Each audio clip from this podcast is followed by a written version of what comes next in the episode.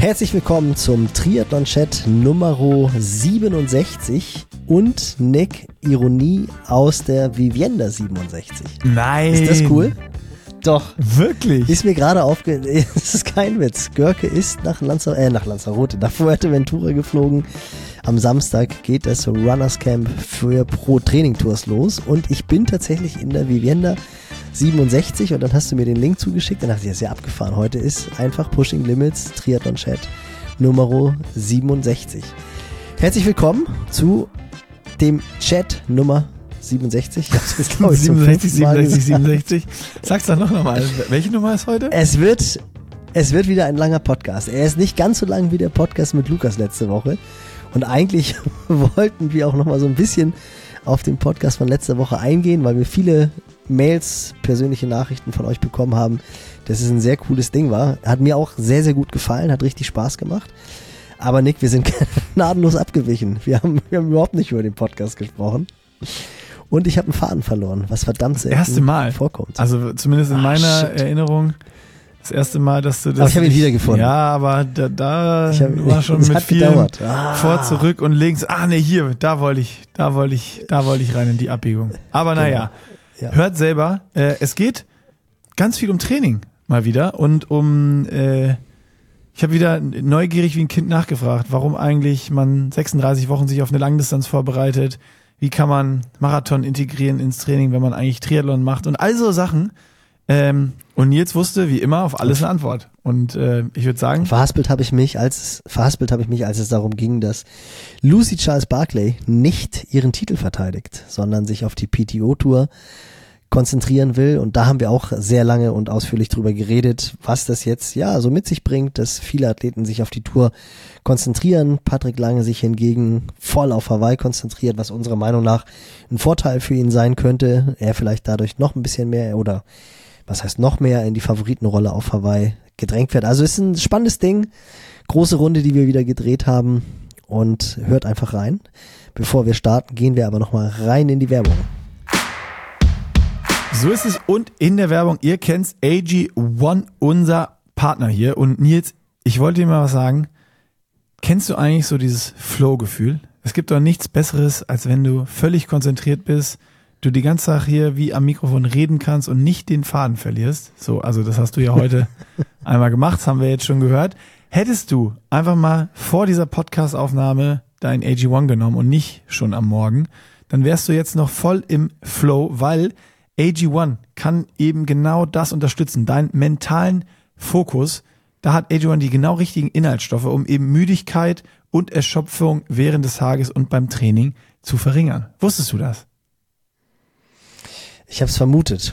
Ich habe es vermutet, denn ich merke das, dass ich vormittags ab 10 so meine meine Zeit, wo ich richtig gut im Flow bin. Also Early Bird bin ich nicht, aber so der richtige Flow ist bei mir von 10 bis 13 Uhr und dann nochmal so nachmittags 15 bis 18, 19 Uhr. Und da ich ja morgens immer mein AG1 nehme, habe ich gedacht, ja, womöglich hängt das ein bisschen damit zusammen, dass mich das in dem Flow quasi noch unterstützt. So sieht's aus. Und für alle, die neben dem Flow auch noch, wir, wir müssen jetzt einfach immer wieder darauf hinweisen, dass die Leute es verstehen, ähm, ihr Immunsystem und vor allen Dingen ihren Vitamin D-Haushalt hier im kalten deutschen Winter unterstützen wollen. Die sind bei AG1 genau richtig, also checkt das mal aus. drinkag1.com slash pushing limits. Da findet ihr alle weiteren Infos und Ihr könnt AG1 risikofrei 90 Tage testen. Es gibt eine Geld zurück Garantie auf die erste Bestellung. Also checkt es einfach mal aus. drinkag1.com slash pushing limits. Sehr gut, sehr gut. Wir starten einfach den Podcast. Wir starten hier einfach äh, einfach mal so rein. Äh, und Nils hat gerade gesagt, ich habe gute Stories. Äh, lass uns nichts vorwegnehmen. Dann äh, machen wir jetzt einfach das, was wir sonst vorher machen, einfach im Podcast, Nils. Bist du gut angekommen auf Fuerteventura im äh, was Runners World Laufcamp oder was äh, ist es nochmal jetzt, wo du, es, du gerade als Coach es ist nicht mehr, bist, als Head Coach? Genau. Genau, ich bin wieder zum Arbeiten. Januar war ja eigentlich auch Arbeiten, muss man sagen, auch wenn es auf den Videos anders Content rüberkommt, arbeiten. aber ja. genau. Und ähm, jetzt ist tatsächlich ist nicht mehr Runners World. Die Runners World hatte mich damals, boah, damals klingt so übertrieben, aber es ist mit Sicherheit schon zehn Jahre her, dass sie mich verpflichtet hatten, die Runners World Camps zu leiten. Und das hat sich dann vor vier, fünf Jahren, würde ich sagen, separiert und seitdem macht Pro Training Tours dieses Laufcamp in Eigenregie. Ah. Die Runners World Runners World macht auch wieder eigene Camps und jetzt ist es halt, ja, wieder im Plaitas und witzigerweise, normalerweise weißt du, haben wir immer das Pre-Christmas Camp im Plaitas gemacht. Das heißt, ich war dann auch im Dezember hier. Dieses Jahr ja nicht. Ähm, und es fühlt sich aber, es ist halt so krass. Es ist halt so diese, diese, diese Zeitschleife Plaitas irgendwie. Du, komm, du kommst an und es ist wieder alles so, als wenn du vor, vor vier Wochen das letzte Mal hier warst. Die Stühle Also es stehen wirklich- gleich. Es ist das alles Essen, gleich. Das Es Essen in der Woche ist auch noch gleich so, die, die Wochenstruktur. Es ist wirklich absurd. Das Einzige, und das hat mich auch wirklich sehr, sehr, sehr überrascht. Ich war ja tatsächlich das allererste Mal vor 14 Jahren hier. Ähm, da bin ich im Oktober, das war mein letzter Start auf Hawaii, Ironman Hawaii, wo ich ja aussteigen musste, weil ich krank geworden bin vor dem Rennen. Und dann hatte Hannes die revolutionäre Idee, lass uns doch mal versuchen, im Dezember irgendwie ein Schwimmcamp zu machen. Mal gucken, ob die Leute so verrückt sind, schon im Dezember ins Trainingslager zu fliegen. Mittlerweile ist das ja so, dass die Leute im Dezember im Trainingslager fliegen, im Februar und dann im April nochmal. Also ist ja völlig absurd. Aber da war das halt wirklich so ein Testballon. Da was weiß ich noch, da war Hell on Wheels, Thomas Hellriegel dabei. Und Thomas und ich waren so quasi die, ja, die, die Gesichter des Schwimmcamps. Also Das Zugpferd. die beiden Schwimm vom Schwimmen. Die beiden Sch Nils Görke, Ja, das ich Gesicht hab- vom ich hab- Schwimmcamp. ich- Das kann aber auch wirklich nur ein einmaliger Versuch gewesen sein. ich habe ich hab diese, ich hab diese Schizophrenie auch gerade Hannes- festgestellt. Hat Hannes vergessen, die Schwimmzeiten zu checken im Ironman? oder? Das war schon, das war, ne- das war schon ein bisschen absurd. Als ich das gerade gesagt habe, habe ich gedacht, irgendwie hört sich das ein bisschen komisch an. Ähm, Großartig. ab, aber was ich sagen wollte, ist, dass ich jetzt tatsächlich, also vor 14 Jahren war ich das allererste Mal im Las Plaitas und war das erste Ja. Mal auch auf Fuerteventura. Und Niki Boy, ich bin das erste Mal nicht über den Süden angeflogen, sondern über den Norden. Oh, Normalerweise ja, fliegst du ja immer äh, war an Lanzarote vorbei Ja. und fliegst dann diese lange Schleife und ich weiß nicht, wenn ich jetzt, ich könnte es jetzt vermutlich ausrechnen, aber ich würde jetzt mal so über den Daumen peilen, ich war irgendwas zwischen 20 und 25 Mal hier. Und das war das allererste Mal, dass wir wirklich, das, es war kein Wind. Und der Wind kam dann auch noch aus, nicht aus Nordost wie sonst immer, sondern er kam tatsächlich, dieser ganz, ganz, ganz leichte Wind kam aus südlicher Richtung. Und das war dann so, wo ich dann echt erstmal gucken musste, dachte so, hä, so hast du die Insel ja noch nie gesehen. Also diese ganzen, weißt du, dieser mega Strand oben in Coralejo, da sind wir halt rüber geflogen und dann diese ganze Kraterlandschaft, wo du ja wirklich denkst, du landest irgendwie auf dem Mars. Und das war dann schon, das hat mich schon ein bisschen verwirrt. Aber ansonsten ist es halt einfach täglich grüßt das Murmeltier. Und wer, wer war der Erste? Wir sind ja, wir sind ja wieder oben in den Favelas untergebracht. Wer war der Erste, der hier sofort oben ohne knappes Höschen durch die Anlage gelaufen ist? Und mich auch, mich auch angemacht hat, dass ich ein T-Shirt anhab. Das kann nur Strati gewesen sein. Absolut. Da erstmal wieder schön, schön Coffee Talk, das könnte auch so ein Podcast sein. Coffee Talk mit Jan Stratmann. Dann hat er mich erstmal, hat er gesagt, ah, wenn du rüberkommst zu mir, Nils, du willst nirgendwo anders einen Kaffee trinken. Dann meinst du, Strat, jetzt komm doch, komm doch erstmal hier rein. Guck, dann haben wir gleich wieder hier über die, über die Mühlen, hat er mir erzählt, dass die Kommandante noch besser ist als die, die er vorher hatte. Und die, die er vorher hatte, ist die, die ich habe. Das war dann wieder so richtig schöner Nerd Talk. Und ich habe dann gesagt, so Strati, ich trinke einfach nur gerne Kaffee, ich bin aber kein Experte. Und dann hat er mir gleich erzählt, dass er die Bohnen halt immer von aus Hamburg kauft. Hamburg Coffee quasi und dass er halt viel zu wenig hat. Und dann habe ich eine schöne Sundowner-Runde natürlich gemacht. Du weißt ja unsere unsere schöne Achterrunde über die Canyon Hills und habe auch extra gewartet, bis wirklich so Sonnenuntergangsstimmung war. Und sofort kam mir wieder welche Geschichte in den Kopf. Das ist jetzt ein kleines Quiz. Habe ich dir hundertprozentig Oh. auch schon erzählt. Oh. Ja, ich, 2012, ich, als ich- ja, als- als ich noch da was. Schluss war. Ich glaube, da haben wir drüber gesprochen im Podcast, wo wir vor Ort waren sogar. Kann das sein? Das kann sein. Dass da irgendwie Kann drumherum, sein, ich habe ich hab irgendwie so eine Geschichte im Kopf, aber ich krieg sie ehrlich gesagt nicht mehr zusammen. Und wenn ich die nicht zusammenkriege, dann kriegen die Hörer die auch nicht mehr zusammen. Also Ja, erzähl sie ich einfach nochmal. ich Komm, ich hau ich raus. bin mir nicht sicher. Hau raus. Geschichten das- von ich- sind gut. Die sind beliebt. Ich wollte eigentlich gar nicht die Geschichte erzählen, Doch, die jetzt aber natürlich doch jetzt die jetzt- Geschichte. Los. Erzähl Sondern die ich wollte eigentlich, ich wollte, ich erzähle sie gleich, ich wollte aber darauf hinaus, dass es halt einfach abgefahren ist, dass du diese dreckige Canyon Hills Runde läufst, die auch jedes Jahr steiler wird. Ähm, und dir kommt sofort wieder dieses, dieses Bild. Also es ist halt einfach so, du hast ja so diese Runden und jedes Mal kommt wieder dieses, dieses Bild, wie ich halt damals, 2012 muss es gewesen sein, mein letztes Jahr als Profi, da war ich noch echt ganz gut in Schuss und bin dann so in dieser Abendstimmung, diese Runde gelaufen. Viele, die schon mal im Las Plaitas waren, die kennen das. Richtung Leuchtturm und dann aber gleich links ab und dann durchs Hinterland, wo man sich gerne auch mal verläuft und dann läuft man irgendwann über die Straße rüber und kommt dann äh, an die Promenade und läuft dann entweder durch die Stadt noch, dann ist es so ein knapper Zehner, wenn man sie direkt läuft, ist es ein Achter. Wirklich sehr schlechte Dirt Road und geht halt so die ganze Zeit rauf und runter, aber man hat halt so einen mega Blick auf die, auf die Berge, die dann halt so im Abendlicht äh, so, so golden leuchten oder so rötlich leuchten. Und da hatte ich halt so einen langen Trainingstag und das kennt, glaube ich, jeder, der schon mal so abends dann müde war, aber irgendwie funktionieren die Beine dann doch und man schwitzt auch so ein bisschen anders und das ist, glaube ich, das, wofür man diesen Sport so liebt, wenn man dann merkt, oh, es rollt und dann bin ich da halt so runtergelaufen und dann habe ich schon am Horizont jemanden gesehen, der halt so, so Staub aufgewirbelt hat und ich bin da mit Sicherheit schon, keine Ahnung, 350er, 345er Schnitt lang gelaufen. Und dann kam er halt dichter und dann dachte ich, Junge, Junge, der marschiert ja richtig. Ah, und dann ich weiß, wer- warte, warte, warte, warte. Javier Gomez. Javier Gomez, Ja. genau. Olympiajahr, Jetzt, London. komm, jetzt, ja, ja, du hast es jetzt. Javier ja. Gomez in absoluter Topform, weil er natürlich da wahrscheinlich schon vor Augen hatte, wie er sich mit Alistair und Johnny in London duelliert. Und er oben ohne gerannt und ich glaube, bei ihm war es eher ja 3,15er Schnitt oder 3,10er Schnitt und da natürlich auch beide so gegrüßt. Äh, und das war schon, das sind so diese Momente, es ist cool und zwölf Jahre später rennst du hier Rennst du da im, Min- im 450er Minute?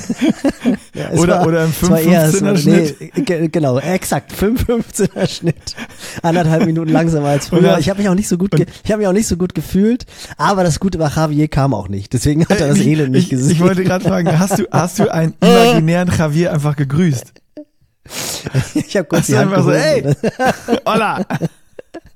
So, und jetzt kommt's, jetzt kommt's, jetzt kommen wir wieder von, kommen wir wieder von 2012 Time Warp zurück in die Gegenwart. Dann läufst du ja oben so lang und dann kommst du ja wieder an die Straße, kommst du wieder an die Straße und dann kommt Strati, kommt Strati da angerollert mit einem Trainingskollegen, mit dem er sich ja auch die Vivienda teilt, äh, Johannes, der wohl aus Rostock ursprünglich kommt, wie ich erfahren habe, aber Johannes in Vogel, Saarbrücken wohnt. Genau. Sehr guter Kurzdistanzler. Und die beiden rollen da den Radweg lang und Strati verstößt erstmal gegen die Regel 96 der Veluminati, hat einen Barback am Lenker. Und dann hat er da eine Boombox drin. Und wie so, die, wie, wie, so, wie, so, wie so diese, wie so diese Ruhrgebiet-Prolls. Oder bei uns sind es dann eher so diese 10., 11. Jahrgang, die dann keinen Meter gehen können ohne laute Mucke. Du kannst dir vorstellen, wie Strati sich gefreut hat.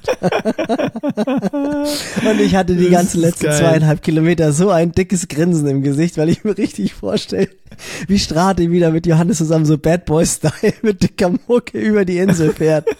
Und da, da habe ich auch nur gedacht, oh Mann, ey, der Aber Kerl das ist, ist- einfach Bronzemedaillengewinner wenigstens mal- der 73 WM. Und ballert hier mit Boombox über die Insel. Aber das ist wenigstens mal eine gute Verwendung für eine Leckertasche, Freunde. Das ist auch so ein Grund. So, ja, ich will Mucke mitnehmen. Abs abs absolut, absolut. Da habe ich meine Bassrolle, da ich meine Bassrolle drin. Du hattest doch früher auch bestimmt in deinem, in deinem Golf äh, zwei eine Bassrolle drin, Nils, oder? wie so, so ein Subwoofer. Ja, hattest du? Und so Verstärker so Nein, ich habe Bullshit. Nein, du weißt doch, du weißt doch, wie schlecht ich mit Technik bin und sowas alles. Ich freue mich ja schon immer, wenn ich das Mikro hier angeschlossen bekomme. Das hätte ich mir richtig vorstellen können, wie du früher ich bin aber- Golf 2 gehabt hättest und dann so eine Bassrolle hinten. Nein, ich hatte, ich wollte gerade sagen, ich hatte tatsächlich einen Golf 2. Ich Geil, hatte tatsächlich ja, einen Golf 2. In Silber. Für, warte mal, 4000 Mark. Das kann nicht Euro gewesen sein. Das war Nee, deutlich das- früher. Nee, nee, auf Safe. Das war, das war zu D-Mark-Zeit. Schön Golf 2 in Silber. Golf Ei, ei, 2. ei. War das Euro? Oh Mann, wir, wir starten schon wieder richtig, richtig mit Gehalt in den Podcast rein. Ja, so Aber ich sein. wollte noch die, ich wollte noch mit dem Barbeck, da muss ich mit, mit Björn, mit Björn Giesmann, dem Coach von Strati, muss ich reden. Weil Björn ja letztes Jahr beim Allgäu-Triathlon, Mhm. da hatte doch Patrick das Duell mit Ruben, wo er wirklich, Ruben Zepunke, wo er wirklich beim Laufen echt so ein bisschen tief gehen musste, um ihn dann zu holen. Ich meine, der hat ihn dann relativ souverän bei Kilometer 12 ein- und überholt, aber Ruben hat schon beim Radfahren ganz schön einen ausgepackt, wie er es ja gerne mal macht. Und beim Laufen auch lange gegengehalten. Und äh, das war, glaube ich, so die Generalprobe für Nizza. Und da habe ich mir von Holi, der ja auch gestartet ist, der auch ein gutes Rennen gemacht hat, Matthias Hohlrieder, habe ich mir sein Gravelbike geliehen und das hatte, hatte ein Barback. Und dann hat sofort Giesmann die kleine Kanaille, ich kann es sagen, weil er auch, weil er jetzt ja auch quasi Norddeutscher ist. Und wir haben uns auch darüber unterhalten. Ich, äh, das nächste Bier im alten Mädchen geht auf mich, Björn. Hat er sofort ein Beweisfoto gemacht, dass ich ein Rad fahre mit Barbeck und hat mir das dann aber auch wirklich so mit so einem dicken Grinsen zugeschickt. Und jetzt werde ich mal, jetzt werde ich ihm mal unter die Nase reiben, dass eine seiner Top-Athleten hier auch mit Barbeck unterwegs ist. Ja, mit Boombox drin. Das, ja, das, das ist ja, ja nochmal Next Level. Puh, das, das ist absolut, das ist absolut Also da gibt es wahrscheinlich auch gleich eine Abmahnung, was so Konzentration während des Trainings anbelangt. Nils, gut, dass du Aber da bist, dass du, dein, dass du zu deinem Kontrollbesuch nach Fuerteventura geflogen bist. Sonst überleg mal, wenn du da nicht hinfliegen würdest, wie das da aussehen würde. Wenn du mal ein Jahr nicht da bist, dann ist da, dann ist da Chaos. Dann macht da jeder, was er will. Ah. Niki Boy, ich, ich mache ja nur Werbung, damit du im März, wenn ich das Triathlon-Camp mache, dass du auch wieder herkommst. Jetzt wo du so. Oh, ich wäre schon gern da, muss ich sagen. Also ähm, heute ist, äh, also generell die letzten Tage, weil einfach unfassbar viel zu tun ist hier bei mir und äh, dann hast du die Kleine noch. Also ich komme nicht über meine ein, eine Trainingssession am Tag. Zwei ist, äh, bin ich ganz weit von weg, was ja im Trainingslager auf, auf Lanzarote sowas von easy umsetzbar war. Aber gut, da habe ich dann auch weniger äh, gearbeitet. Man muss ja einfach auch mal so sagen, wie es ist. Ähm, Naja, und das die fällt mir jetzt schon schwer. Hä? Du hast die Arbeit verschoben. Ich habe die Also, Arbeit ja- verschoben, ja. Ich arbeite jetzt noch Also das. Scheiße ab, die liegen geblieben ist von Lanzarote. Ja, ja, das, ja, aber, aber ja, ja. du hast ja trotzdem, du hast ja auch Sachen gemacht. Also das ist ja immer das, was so absurd ist, was ich heute Morgen auch zum Taxifahrer meinte, der natürlich wie immer gefragt hat, was in dieser großen Tasche drin ist und wo es hingeht. Und dann habe ich halt auch gesagt, ja, ich, also ich, ich sag's wirklich immer mit einem dicken Grinsen. Und dann habe gesagt, ich fahre zum Arbeiten. Und dann, oh, ist ja gar nicht schlecht. Fahrradfahren und Fuerteventura geht schlechter. Und ich so, ich bin mir dessen auch absolut bewusst. Aber das, ich meine, das ist halt, das ist halt die Arbeit. Das ist ja das, das Tolle daran. Das ist Und ja ich aber auch das, was man letztendlich selber. Hast du ja, hast du ja auf Lanzarote auch äh, wirklich viel gemacht. Klar, du hast jetzt nicht die, die Mails abgearbeitet und hast jetzt keine Sponsoren-Calls gehabt oder Partner-Calls oder was auch immer. Das ist dann natürlich hinterher der Fall. Und die Arbeit, die du halt auf Lanzarote gemacht hast oder die wir auf Lanzarote gemacht haben, die nimmt man halt nicht als Arbeit wahr. genau, Aber das wollte ich sagen. Ja. letzt, letztendlich ist es ja, ist es ja trotzdem Arbeit. Das merkst du dann immer, wenn du abends platt bist und so, und das kostet alles viel Zeit. Äh, äh, wenn wir dann Content machen oder auch Videos für den Club noch drehen, die jetzt alle noch äh, da reinkommen und bearbeitet werden müssen und und und. Aber das ist so das, was auch bei mir, äh, das ist ja einfach das, was auch unfassbar viel Spaß macht. Äh, aber jetzt halt das Ganze dann fertig zu machen, äh, hochzuladen, entsprechend zu taggen, bla bla bla. Also die ganze Schreibtischarbeit, die dann der Rattenschwanz, der da hinten dran hängt und das, was an normaler administrativer Schreibtischarbeit liegen wird, das, das fühlt sich für mich schon so richtig wie Arbeit an. Und äh, ja, das habe ich halt jetzt wieder vor der Brust. Und ich habe halt für mich nochmal wieder auch gemerkt, also es bleibt auch dabei, ich muss, ich muss jetzt wieder anfangen, morgens Sport zu machen. Weil wenn ich mich hier an, hinsetze Ja, und Sachen abarbeite und irgendwann dann so um 15 Uhr es langsam schon dunkel wird und ich panisch rausgucke, Ja. weil ich noch keinen Sport gemacht habe, dann es auch noch anfängt so leicht zu regnen und ich einfach auch gar keine Lust mehr habe rauszugehen, dann ist so das Einzige, was gerade äh, dann noch funktioniert, ist, ist das Rad auf die Rolle zu schmeißen und hier eine Rolle Indoor zu drehen. Äh, aber habe ich gestern habe ich auch eine Einheit verhaftet, ey.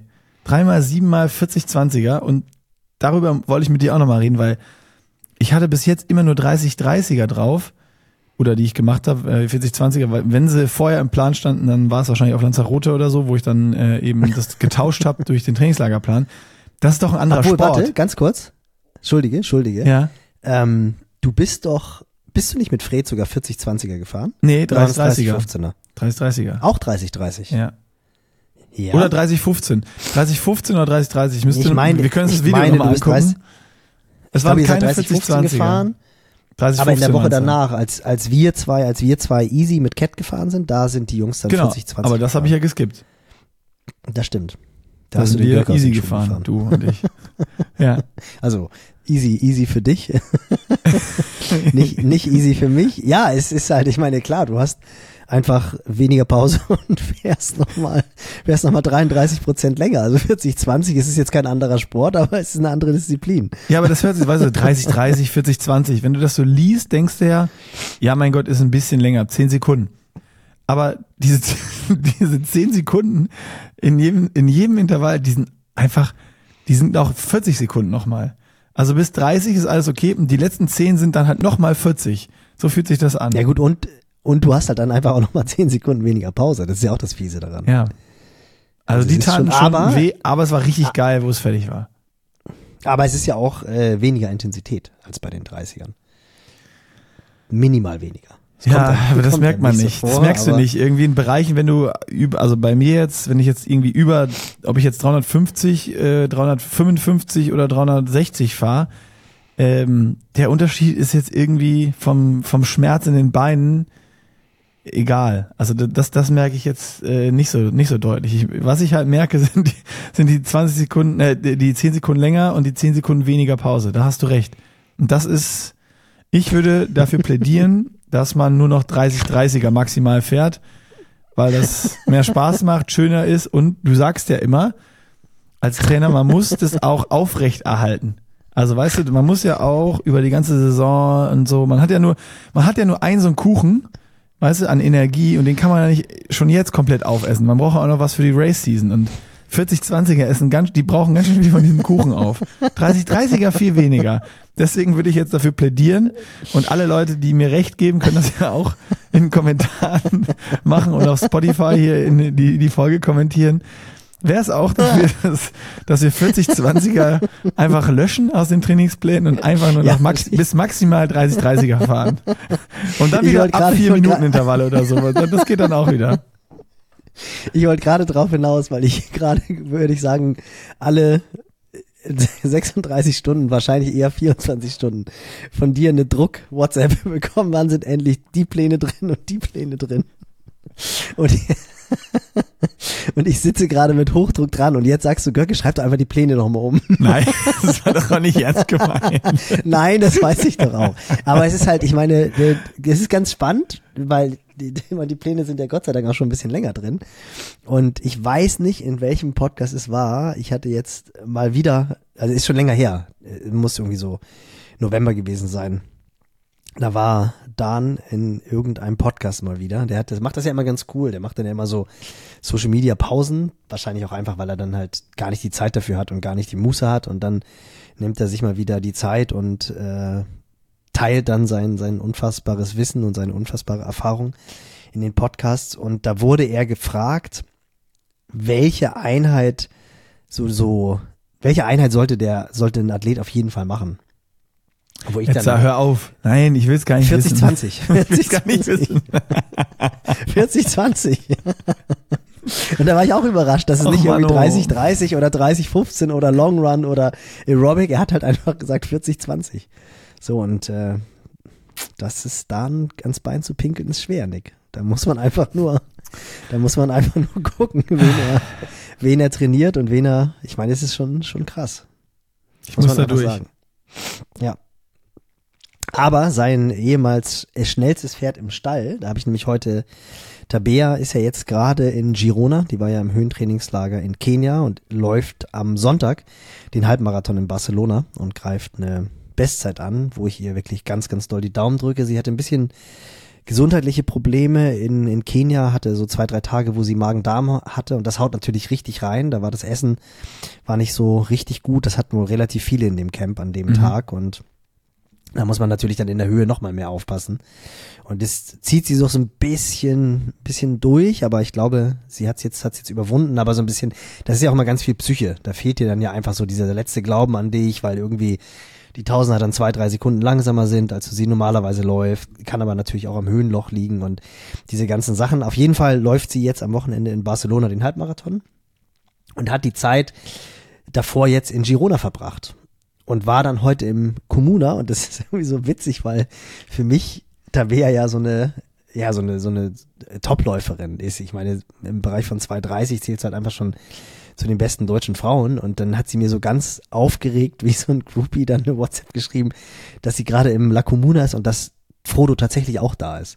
Hat dann auch gleich ein, hat dann auch gleich ein Selfie mit ihm gemacht Geil. und sowas Mega alles. gut. Aber, und darauf, darauf wollte ich hinaus, La Comuna wird heute drei. Die haben heute dritten Geburtstag. Oh, herzlichen das, Glückwunsch. das wurde dem, ja, das wurde dementsprechend gefeiert.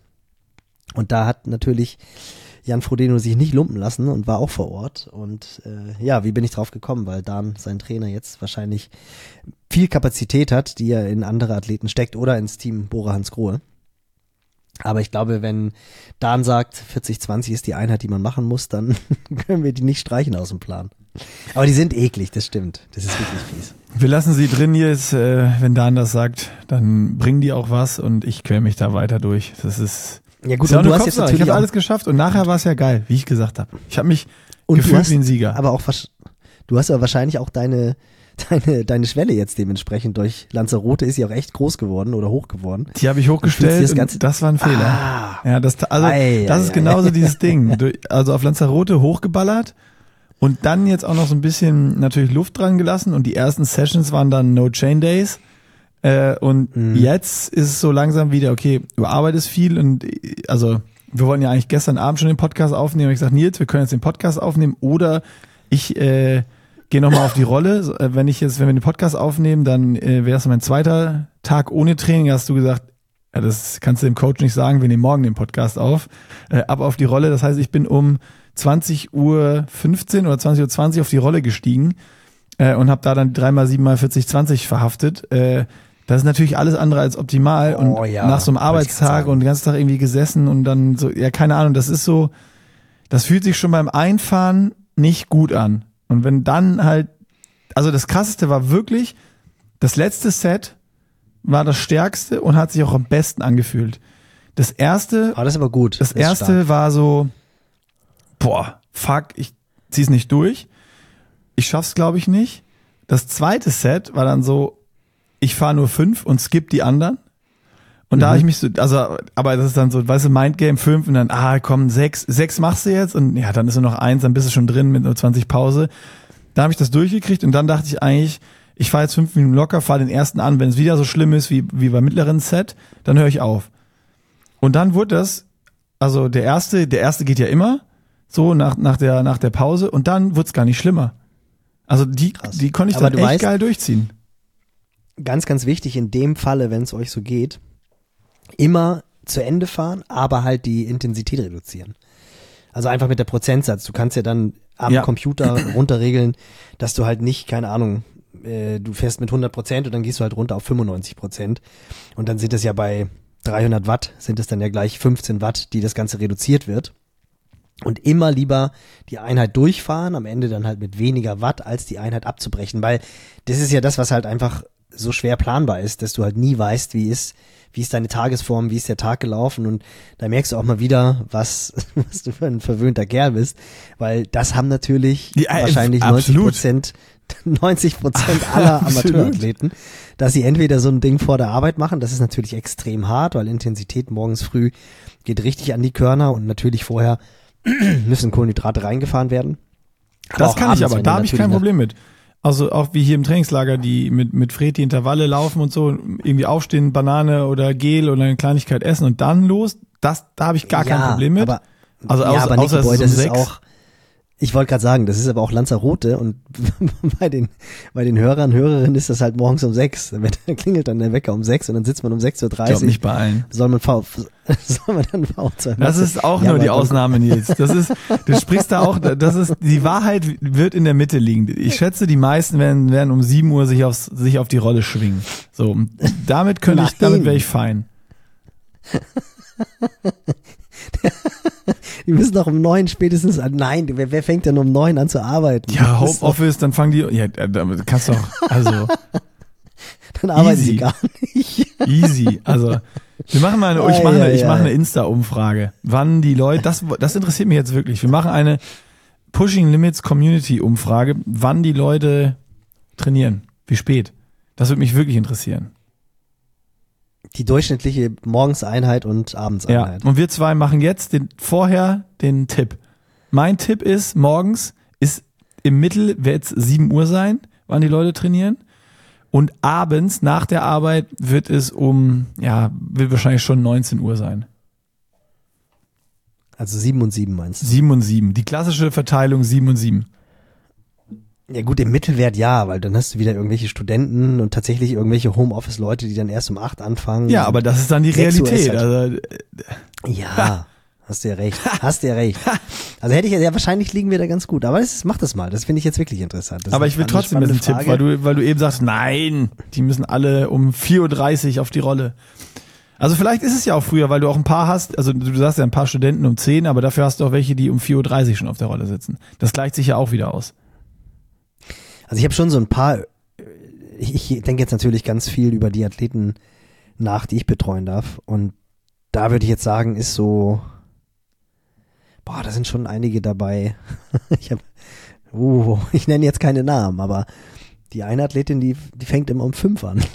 die, die, die bringt natürlich, die kennst du auch gut. Die, ja, der, der Erfolg gibt dir aber recht. Das ist das Krasse daran, muss man sagen. Ähm, aber ich glaube schon, dass der Großteil tatsächlich von den Athleten, die ich betreue, vor sieben anfängt. Die sind eher so sechs, drei, ja, wobei, na, wahrscheinlich ist es dann im Schnitt sieben. So, das, das kann schon sein, da hast du recht. Aber ich, ich, ich tippe jetzt mal einfach 6,45. Einfach Ja. mal, um was anderes Okay. zu sagen. Bist ja richtig weit weg von mir. Richtig weit. ah, wo wir hier aber beim, beim frühen Training sind, wo wir beim frühen Training sind, muss ich mal wieder äh, Werbung für unseren Gast Matthias Holrieder haben. Holy Holy. Viele von euch kennen ihn. Der hat mir nämlich letzte Woche äh, von einem ganz coolen Deal erzählt, den er in Australien abgeschlossen hat. Ich weiß nicht, ob du es mitbekommen hast. Ashley Gentle ist bei On unter Vertrag und Holy durfte das Reel, das Promotion Reel Und die Fotos. Produzieren. Und die Fotos und das Reel und äh, ist heute online gegangen. Also wer von euch Lust hat, checkt mal auf On die Seite. Hat Holy echt gut gemacht und das ist dann irgendwie, da merkt man dann doch wieder, wie wie der Kerl brennt. Also sowohl als Athlet als dann halt auch als ja als Sportler oder als als Triathlet. Er war dann so aufgeregt, oh, Ash Gentle und dann kam Josh Amberger noch dazu und äh, ich habe noch nicht mit ihm gesprochen. Ich hatte eigentlich gehofft, dass ich heute Morgen so ein bisschen die Zeit am Flughafen habe, aber das hat dann doch alles wieder ein bisschen länger gedauert als geplant, der Check-in.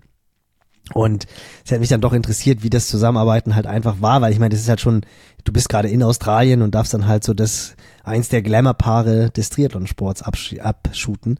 Und äh, es ist cool geworden. Ich habe mir das den Reel angeguckt heute Morgen und äh, ich war total erschrocken, erst als er das erste Foto mir schon auf WhatsApp geschickt hat, weil Ashley Gentle wirklich, boah, die sah, das sah aus wie so ein, wie so ein Mädchen. Weißt du, die wiegt ja wahrscheinlich auch nur, was mag die wiegen, 55 Kilo oder 56 Kilo, wobei sie wahrscheinlich größer ist, als man dann doch denkt, also aus meiner Sicht größer. Ich glaube, sie ist irgendwie so eins, so groß wie ich, 1,74, 1,75. Also vermutlich wiegt sie dann doch eher 60 Kilo. Aber äh, sie sah schon wirklich nach einem Persönchen aus. Aber da ist mir dann auch sofort wieder äh, so dieser Battle eingefallen in bei den Asian Open, wo Anna Haug ja den den Ersatzschlauch unterm Sattel, das hat sich doch in der Scheibe verhakt. Ansonsten wäre das ja, glaube ich, ein richtig cooles Laufduell zwischen den beiden gewesen.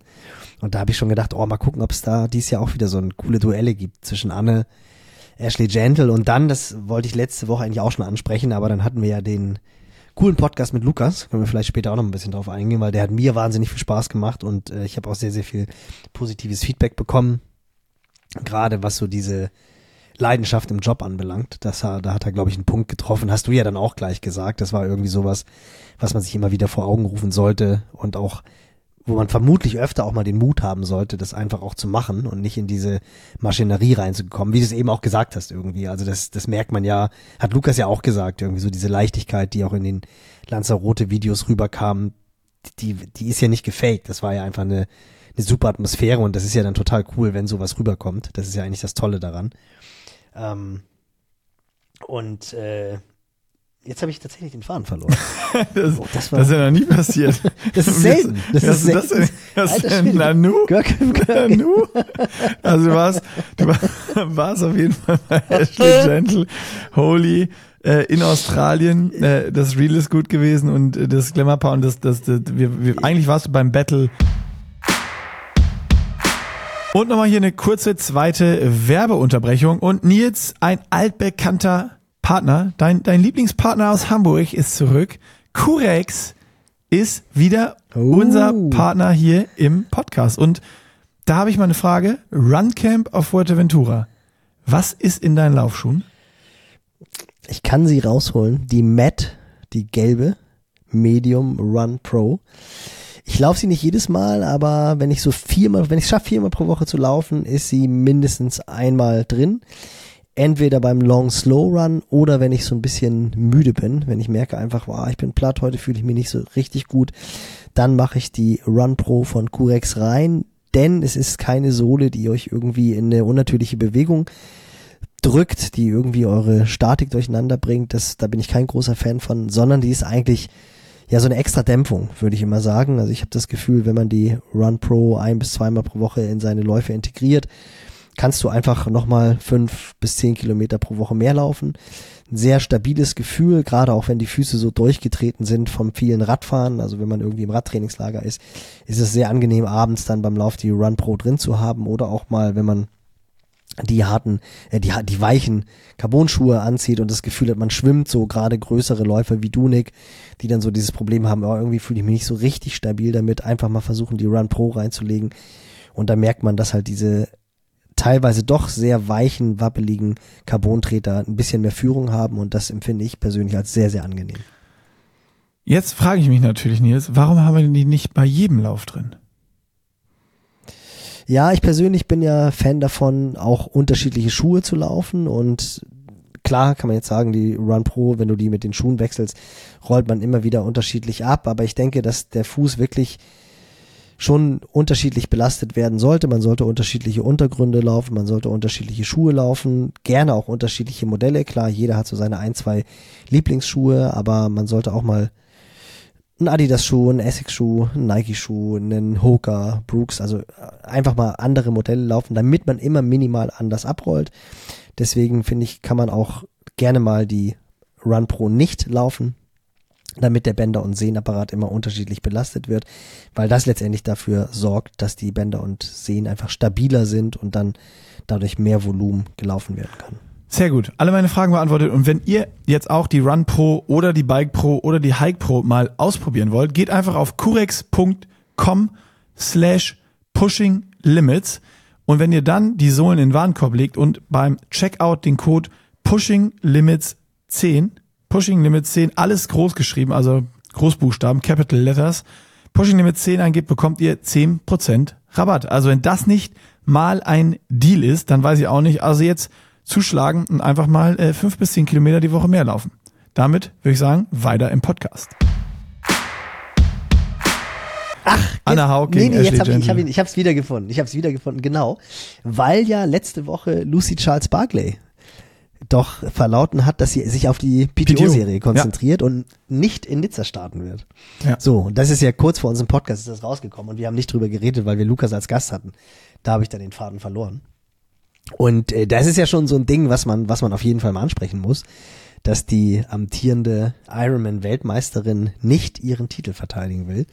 Was ja schon auch ein bisschen, sie musste sich dann ja auch rechtfertigen, weil sie wohl so einen kleinen Shitstorm geerntet hat äh, wo sie dann ja gesagt hat, dass es auf gar keinen Fall irgendwie ein Zeichen gegen Iron Man ist oder dass Nizza jetzt nicht äh, nicht das Ranking hat. Also ich meine klar, es hat faktisch nicht das Ranking, was Hawaii hat. Hat es faktisch nicht und ist auch scheißegal. Es ist die, äh, die, die Entscheidung einer Athletin äh, und die Entscheidung für Absolut. oder gegen eine, eine Serie. Und es ist halt das große Problem, dass vom Timing her äh, Nizza mit der PTO-Serie zusammen einfach nicht, nicht groß funktioniert.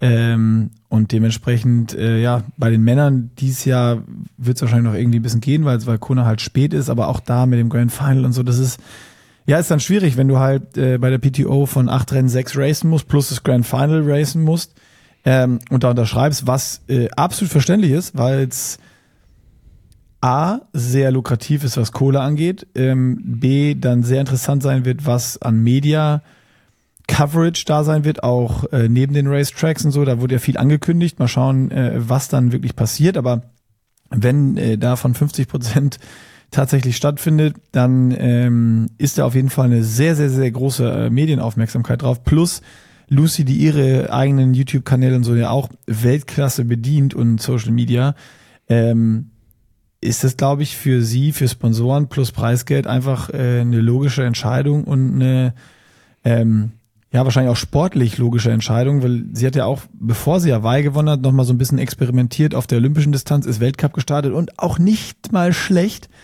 Ähm, nee, und da gab es ja auch so von, ich glaube, das war, ich weiß nicht, wo ich es her habe, aber äh, ob es ein Podcast war oder irgendein Post von irgendwem, ähm, dass halt, wo Lucy zu Dan gewechselt ist, er sich ihre Daten und Diagnostik und so haben sie dann erstmal alle gemacht und auch gesagt, ja, so von ihrem Schwächen-Stärken-Profil ist sie, hat sie wahrscheinlich sogar noch mehr Potenzial über die etwas kürzeren Strecken. Von daher, keine Ahnung, ähm, wie es wird, wenn sie sich dann da voll drauf konzentriert und nicht so dieses Hybrid-Modell fährt aus, äh, ich race zwischendurch mal ein PTO-Race und dann äh, Fokus ist aber irgendwie Kona.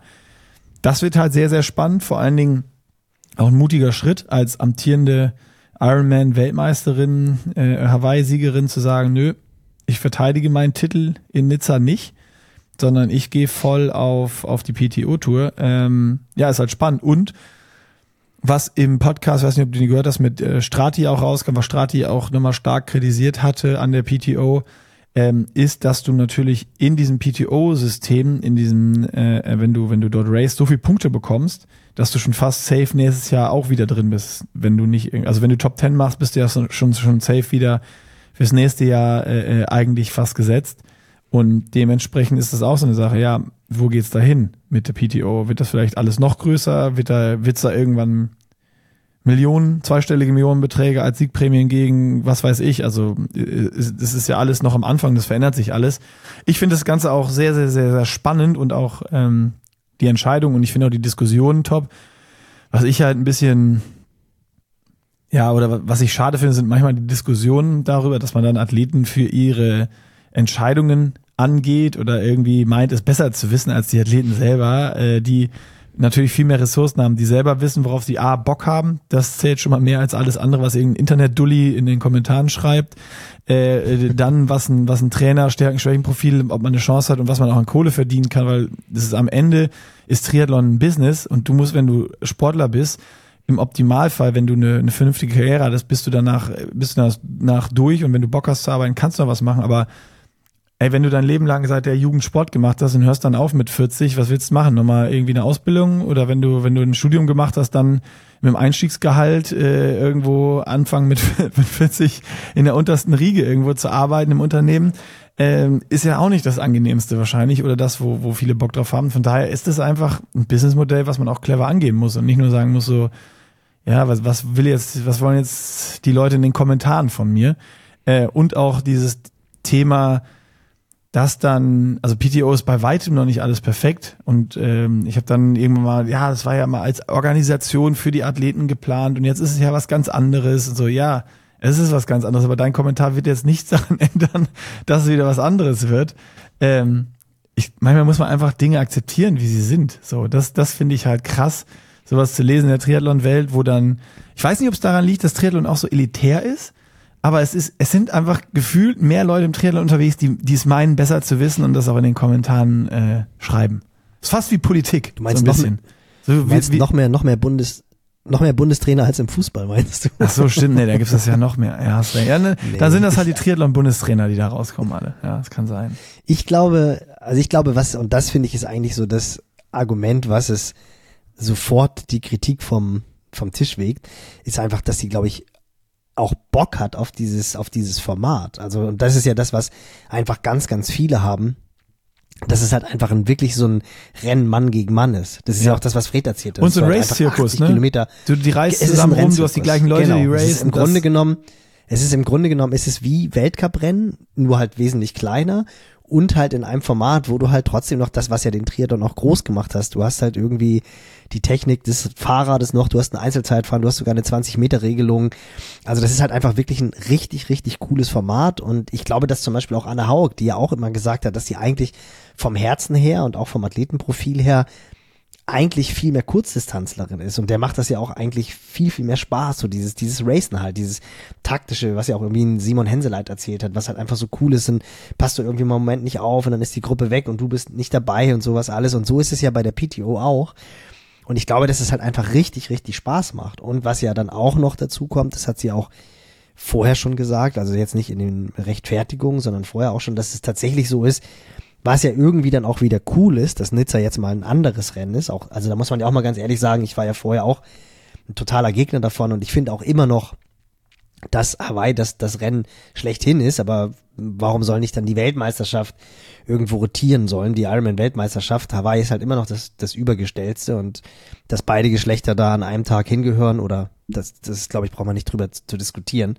Das ist halt einfach Murk, so wie es jetzt ist. Aber dass jetzt die Ironman-Weltmeisterschaft auch mal an einem anderen Ort stattfindet, wie jetzt in Nizza, das war ja auch cool, das muss man auch wirklich sagen.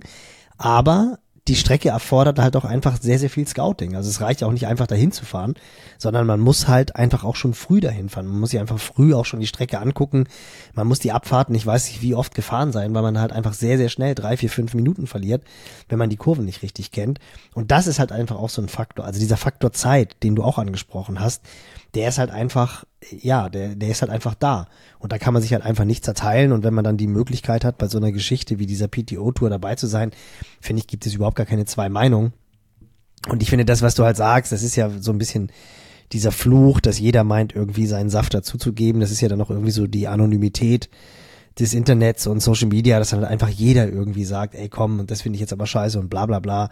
Irgendwie ist es ja auch dann teilweise ganz wertvoll, weil es zur Diskussion anregt. Oftmals ist es halt irgendwie unter der Gürtellinie. Und ich finde, wenn du ja das so, so, so, sorry, wenn ich da reingehe, wenn du das jetzt kommentierst bei, wie jetzt hier, bei uns unter einem Podcast oder so, wo, wo wir zwei Dullis darüber reden, ist ja genau das Gleiche eigentlich am Ende des Tages. Äh, da finde ich das auch völlig in Ordnung. Aber eine Athletin anzugehen für ihre Entscheidung, da hört es irgendwie für mich auf, weil äh, oder ihr, ihr zu erzählen, wie es besser geht, so, da denke ich mir so, ey Leute, die Athleten wissen am besten selber, was für sie gut ist und nicht du. Also fertig Ende ja. aus. Total. Ja, ja, absolut. Also das ist, äh, aber es finde ich halt auch, und das ist ja das, worauf wir eigentlich hinaus wollten, ganz ursprünglich, ist halt einfach ein, ein krasses Ding zu sagen, ich starte nicht in Nizza, ich konzentriere mich auf die PTO-Series. Und das macht halt auch irgendwie Lust, ne? Also wenn du dir jetzt vorstellst, eine Lucy Charles in Topform, Taylor Nipp womöglich noch, wobei die sich natürlich auf Paris konzentrieren wird, aber dann Ash Gentle, dann Anna Haug. Boah, das wird schon, das wird schon, da wird schon das Horsepower im Rennen. Krass. Also sowohl bei den Frauen, krass. ja, mega. Und was ich halt auch sehr, sehr interessant finde, ist, dass halt einfach bei den Frauen ja auch tatsächlich alle, die im Ranking eingeladen wurden, zugesagt haben. Ja du hast ja, du hast ja bei den Männern hast du ja wirklich, weiß ich gar nicht, sehr, sehr viele, die nicht gesagt, also nicht unterschrieben haben. Zwei, gesagt Patrick und Christian. Halt Blumi und ja? Patrick. Ach so, ich dachte, dass es jetzt irgendwie noch, noch mehr sind. Mhm. Aber ich finde es bei den Frauen finde ich es halt schon krass, dass die halt einfach alle unterschrieben haben und alle Bock drauf haben. Ja. Und, äh, ja, bei Männern ja, mega, ja auch. Mega, mega. Also das ist klar, ich glaube, Patrick ist, ist äh, logisch. so, der hat es ja auch schon kommuniziert. All Eyes auf, auf Hawaii, was genauso absolut nachvollziehbar ist. Und Patrick hat halt einfach, wenn du es auch seine Ergebnisse anguckst, eine so viel bessere Performance über, über die Ironman-Distanz als auf der Mitteldistanz und dann auf der noch kürzeren äh, äh, äh, Distanz eben von den 100 Kilometer ist die Entscheidung auch meiner Meinung nach äh, äh, super stark von Patrick, weil er auch, also der hätte ja auch immer locker Top 10 machen können und einfach auch richtig viel Kohle mitnehmen können da bei der, bei der Serie. Aber er sagt, ey, ich will nicht Top 10 machen. Ja, aber also er hat immer gute Chancen, da, da ein dickes Top 10 zu machen. Oder lass Top 15 sein, was auch immer, aber trotzdem verdienst du am Ende viel Kohle, weil du alleine viel Antrittsgeld bekommst. Ähm, du, du hast einen Season-Bonus und und und. Also da, da lässt er viel Kohle liegen und sagt, ich konzentriere mich auf meine Stärken und ich will, ich will auch nicht irgendwie Top 10 racen, sondern ich will gewinnen und ich will Hawaii gewinnen. So, und das finde ich halt stark, ja, ja, das zu sagen. Und Blumi ist auch klar, ähm, der hat ja das, was er schon mal angekündigt hat, in Tokio in einem Jahr Olympiasieg und Hawaii, äh, hat er halt, hat er halt dieses Jahr wieder vor. Äh, und dann kannst ja. du auch nicht sechs Races von der PTO machen, äh, plus äh, äh, Paris und, und äh, dann eben Hawaii, das funktioniert halt auch nicht.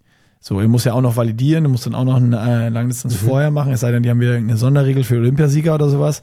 Ähm, wenn er das dann, nicht. und er muss auch erstmal Olympiasieger werden, das ist ja auch noch das Ding. Sagen, Aber das, auch nicht, äh, das, so das sind die Begründungen und sonst sind, sonst haben ja alle unterschrieben. Ja, ja. Nee, und ich muss auch, also ich glaube auch, dass es Patrick auch tatsächlich in die Karten spielt, weil natürlich, ich meine, das, das haben wir jetzt oft in den letzten Podcasts gesprochen, das ist halt einfach echt nochmal ein komplett anderes Format, wo du auch wo du wirklich auch nochmal eine andere, andere Horsepower mitbringen musst. Also da musst du halt einfach richtig, richtig hochdrehen können.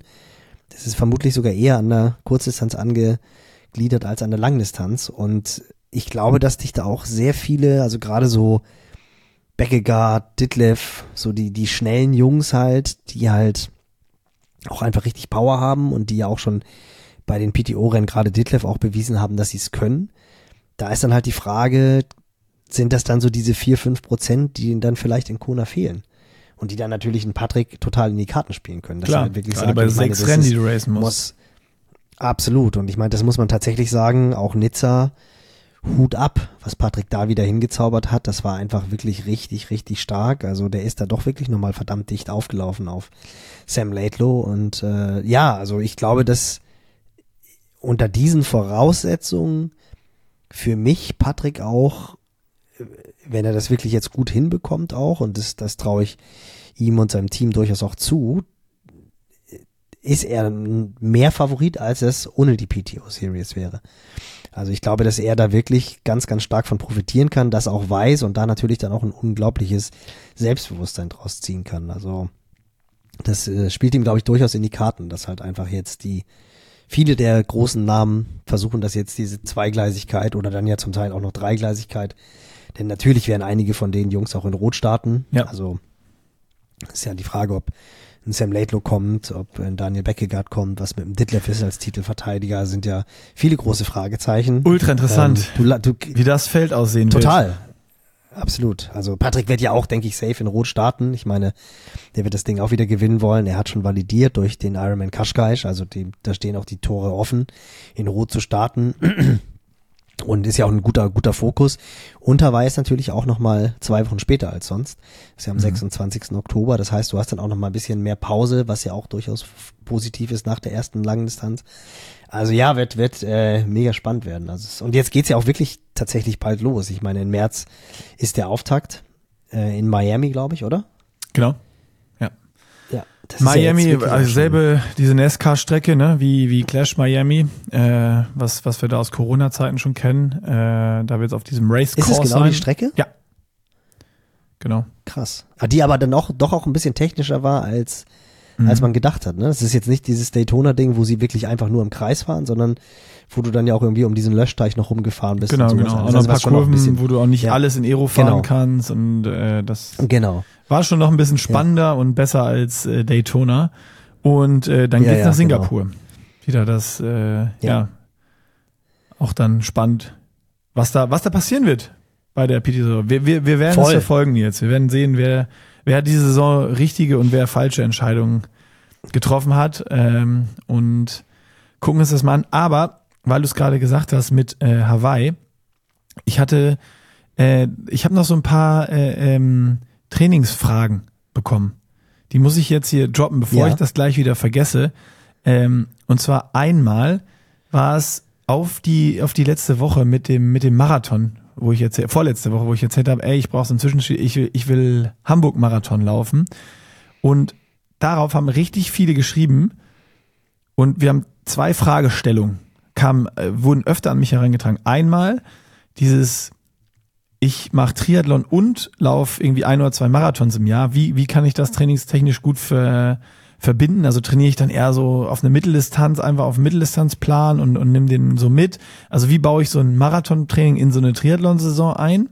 Das ist die erste Frage, da kannst du jetzt schon mal drauf rumdenken. Und die zweite ist, jemand läuft eigentlich Marathon, aber hat nicht Bock, das ganze Jahr zu laufen und fährt halt auch noch super gerne Fahrrad dazu. Also will eine Marathonvorbereitung ganz klassisch machen, aber äh, so im Vorfeld gerade so jetzt Base-Phase und so auch noch viel äh, Radfahren und das mit unterstützen. Äh, und dann so, ja, was, was für Inhalte machen auf dem Rad? Einfach nur äh, Grundlage sammeln, lange, lockere Sachen oder auch da Intervalle, V2 Max-Geschichten und und und. Und äh, jetzt du. Such dir, such dir eine Frage an, äh, aus, mit der du anfangen willst und beantworte uns die. Das ist natürlich wieder eine super individuelle Geschichte und ist ja auch eine durchaus berechtigte Frage, die ja vermutlich, ja jetzt nicht alle Ausdauersportler, aber das ist ja so der Klassiker bei vielen, die irgendwie über den Laufsport in den Ausdauersport reinkommen, dann ist klar, irgendwann willst du diese sagenumwobenen 42,1 und 5 Kilometer laufen, dann hast du es gemacht, dann nimmst du dir vielleicht nochmal irgendwie eine Schallmauer vor, sagst du willst die 4-Stunden-Marke durchbrechen, 3,30, 3 Stunden, dann hast du das vielleicht auch geschafft oder bist zwei, dreimal dran gescheitert. Und da kommt natürlich dann irgendwann so dieses, boah, ich hätte schon noch mal Box und Triathlon zu machen. Also es ist ja immer so dieses schneller, höher, weiter oder einfach was anderes machen. bei vielen ist dann wirklich so der, der Punkt wie bei Lukas letzte Woche ja auch, dass sie nicht schwimmen. nicht schwimmen können. Aber das kann man ja tatsächlich lernen. Aber Radfahren ist natürlich eine, eine super Ergänzung. Und ich muss wirklich ein bisschen grinsen, weil Tabea jetzt auch äh, gesagt hat, ey, ich bin hier in Girona, ich muss Radfahren. Und die hat ja auch ein Gravelbike und die fährt ja auch total gerne Rad und ist halt auch gerade in der Phase, in der sie krank war und verletzt war, bevor wir zusammengearbeitet haben, ist sie auch sehr viel Rad gefahren, was ja auch total gut ist. Der Punkt ist, je spezifischer du trainierst, also je spezialisierter du bist, desto schwieriger wird es eigentlich, zusätzliche Einheiten einzubauen, weil es halt einfach irgendwann darum geht, dass du du versuchst ja einen Athleten, wenn er wirklich so in Bereiche kommt, wie jetzt Tabea, so von 2,30, was ja einfach schon richtig, richtig schnell ist, ähm, ist ja die Kunst, sowohl bei den Profiathleten als auch bei den Amateuren, den Workload richtig zu finden. Und das heißt, du versuchst irgendwie die Laufkilometer, die beim Marathon natürlich gemacht werden müssen, weil du musst halt einfach 42 Kilometer extrem schnell laufen, versuchst du so zu finden, dass es halt diese schmale Linie ist, dass es halt nicht kippt. Und da ist dann halt die Frage, kann dann so eine zwei, drei Stunden Radausfahrt nicht zu viel sein. Also was Fakt ist, ist, dass irgendwie nach dem Rennen das natürlich total gut ist, auch mal aufs Rad zu steigen, weil das eine sehr angenehme Belastung ist. Du musst nicht dein Gewicht tragen und das bringt dich auch voran. Und wenn du jetzt ein Hobbyläufer bist, würde ich zum Beispiel immer sagen, das Gute beim Radfahren ist ja, dass du lange fahren kannst, ohne dass es deine Muskulatur oder deinen Bänder- und Sehnenapparat belastet. Das heißt, du solltest schon versuchen, irgendwie auch länger zu fahren, kannst drei Stunden Ausfahrten machen, kannst auch gerne vier Stunden Ausfahrten machen, wo du ja dann den Fettstoffwechsel über einen sehr langen Zeitraum im optimalen Phase, in, im optimalen Falle die Länge des Marathons oder sogar länger trainierst. Und das ist beim Laufen halt einfach sehr, sehr schwer. Da machst du halt einfach sehr viel kaputt im Bänder und also im Strukturapparat. Das kannst du beim Radfahren machen. Wenn du jetzt aber beispielsweise auch ein Läufer bist, der verletzungsanfällig ist, aus welchen Gründen auch immer, oder der irgendwie Achillessehnenprobleme hat, gerade und nicht so viel laufen kann, vielleicht irgendwie nur jeden zweiten oder jeden, jeden dritten Tag laufen kann, musst du den Marathon nicht aufgeben, wenn du aufs Rad steigst. Und dann kannst du natürlich beim Radfahren auch hochintensive Sachen machen. Also das Herz-Kreislauf-System trainierst du ja dadurch auch optimalerweise. Also das hast du jetzt ja auch gemerkt in dem Moment, wo du halt einfach auf Lanzarote ein relativ hohes Niveau beim Radfahren erarbeitet hast und wenn du jetzt läufst, merkst du auf einmal, hey, das funktioniert ja auch. Also dieses Crossverhalten, das hast du ja und äh, das heißt, du das hängt wirklich ganz stark davon ab, wo du herkommst. Also Radfahren ist definitiv eine sehr, sehr, sehr gute Ergänzung zum reinen Lauftraining, auch in der Marathonvorbereitung wie gesagt, je spezifischer du trainiert bist und je du, näher du deinem Limit trainingsmäßig kommst, desto schwieriger wird es dann irgendwann den Radumfang einzubauen. Aber es ist absolut, äh, absolut so, dass, dass es halt vom Benefit ist, wenn du auch Rad fährst. Und jetzt zur zweiten Frage, wenn du eine, eine Langdistanzvorbereitung machst, wann mache ich dann meinen Marathon? Da haben wir ja auch drüber Nee, das geredet. war nicht nur Langdistanzvorbereitung, sondern einfach ganz viele, die gefragt haben, so, ich, ich, ich mache Triathlon irgendwie so eine Triathlon-Saison auch, also es gab die Unterschiede, es gab wirklich viele äh, äh, PNs dazu. Ähm, ja. So von wirklich, ich mache olympische Distanz und will aber auch irgendwie dieses Jahr einen Marathon laufen, bis hin, ich mache Mittel- oder Langdistanz und will auch einen Marathon laufen. So manche waren dann auch so, ja, ich baue, ich wollte den als Trainingslauf einbauen, ob ich das vorher schaffe vor der Langdistanz und so, weißt du, also die, die, die klassischen Geschichten, die man oft hört. Und manche einfach so, die, die haben Bock einfach auch einen Marathon zu laufen und machen auch Spaß Triathlons und äh, ja, da war jetzt so die Frage, wie kriegt man, wie kriegt man sowas gut vereint, was ja doch dann zum Beispiel olympische Distanz und Marathon sehr konträr ist auch. Also was halt auf jeden Fall sehr gut funktioniert ist, sind äh, die Halbdistanzen und das zu kombinieren mit dem Marathon, weil bei der Halbdistanz trainiert man eigentlich ein Geschwindigkeitsniveau, was du auch im Marathon läufst. Also das habe ich jetzt auch schon wirklich sehr, sehr häufig die Erfahrung gehabt, dass ich auch teilweise gute Athleten, also äh, habe ich jetzt gerade wieder äh, Phipps vor Augen, der im, im Halb Ironman dann so eine 1,20 läuft, 1,19, 1,20 und dann nach fünf, sechs Wochen spezifischer Marathonvorbereitung eine 2,39 läuft. Also genau die Pace, die du halt im Halb Ironman über die 21 läufst, läufst du dann im Marathon nachher über die komplette Distanz.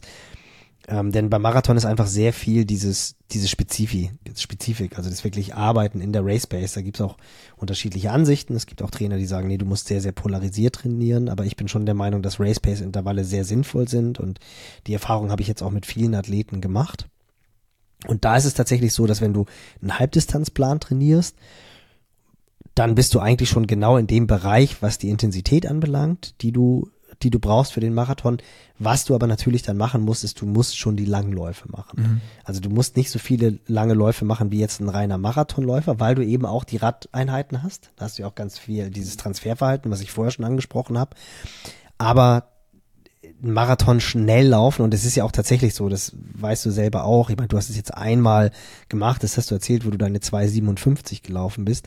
Aber einen reinen Marathon zu laufen ist fast härter als ein Marathon im Ironman zu laufen, weil du halt einfach eine viel höhere Geschwindigkeit läufst, individuell höhere Geschwindigkeit läufst und dadurch einfach die Muskelerschütterung eine wesentlich höhere ist und du bist halt eher dann so in diesem Schmerzbereich drin und das ist ganz schön ganz schön hart und ganz schön knackig.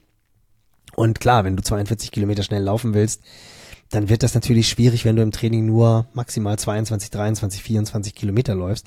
Da kannst du noch so viel Rad gefahren sein, aber so diese letzten 10 Kilometer, die tun dann halt einfach wahnsinnig weh und da geht dann die Muskulatur meistens auch zu. Das heißt, du musst schon, wenn du aus dem Halbdistanztraining kommst, ich würde sagen so zwei, gegebenenfalls drei Läufe machen, die so Richtung 30 Kilometer sind, vielleicht auch noch einen, der so Richtung 34 Kilometer ist. Ja, okay. Und dann kannst du aber auch eine richtig, richtig gute Zeit laufen. Mhm. Also das ist ja zum Beispiel immer so, wenn du dir anguckst, die Radfahrer, du hast ja immer im Herbst hast du ja so ganz, ganz viele. Tom Dumoulin ist doch auch ein Belgier oder ein, Holländer, ist auch einen unglaublich schnellen Holländer, auch einen unglaublich guten. Ich weiß nicht, ob er einen Halbmarathon gelaufen ist, in 1,09 oder sowas. Der ist richtig, richtig schnell gelaufen. Aber wenn die dann einen Marathon so schnell laufen wollen würden, müssten die halt auch diese langen Läufe machen. Die haben diesen Motor, die kriegen das mit Sicherheit auch über 25 Kilometer hin, vielleicht auch über 30. Aber irgendwann fliegen die dann auseinander. Die laufen Muskel, dann natürlich ja. immer noch sau, ja. sau schnell. Die laufen dann immer noch eine 235, 236. Aber könnten vermutlich mit zwei, drei spezifischen Longruns dann sogar unter 230 laufen. Also wenn du jetzt als Beispiel eine 109 läufst, hast du ja die Möglichkeit, den Marathon in der 225, 226 zu laufen. Aber das beinhaltet halt, dass du die langen Läufe machst. Sehr gut. Für, für mich wurde die Frage äh, von dir äh, spezifisch, unspezifisch beantwortet. also so genau, wie man es eben äh, machen kann. Ähm, Glaube ich, ist es dann natürlich immer eine Einzelbetrachtung. Wie, wo kommt man her? Wie viel äh, Lauferfahrung hat man und und und.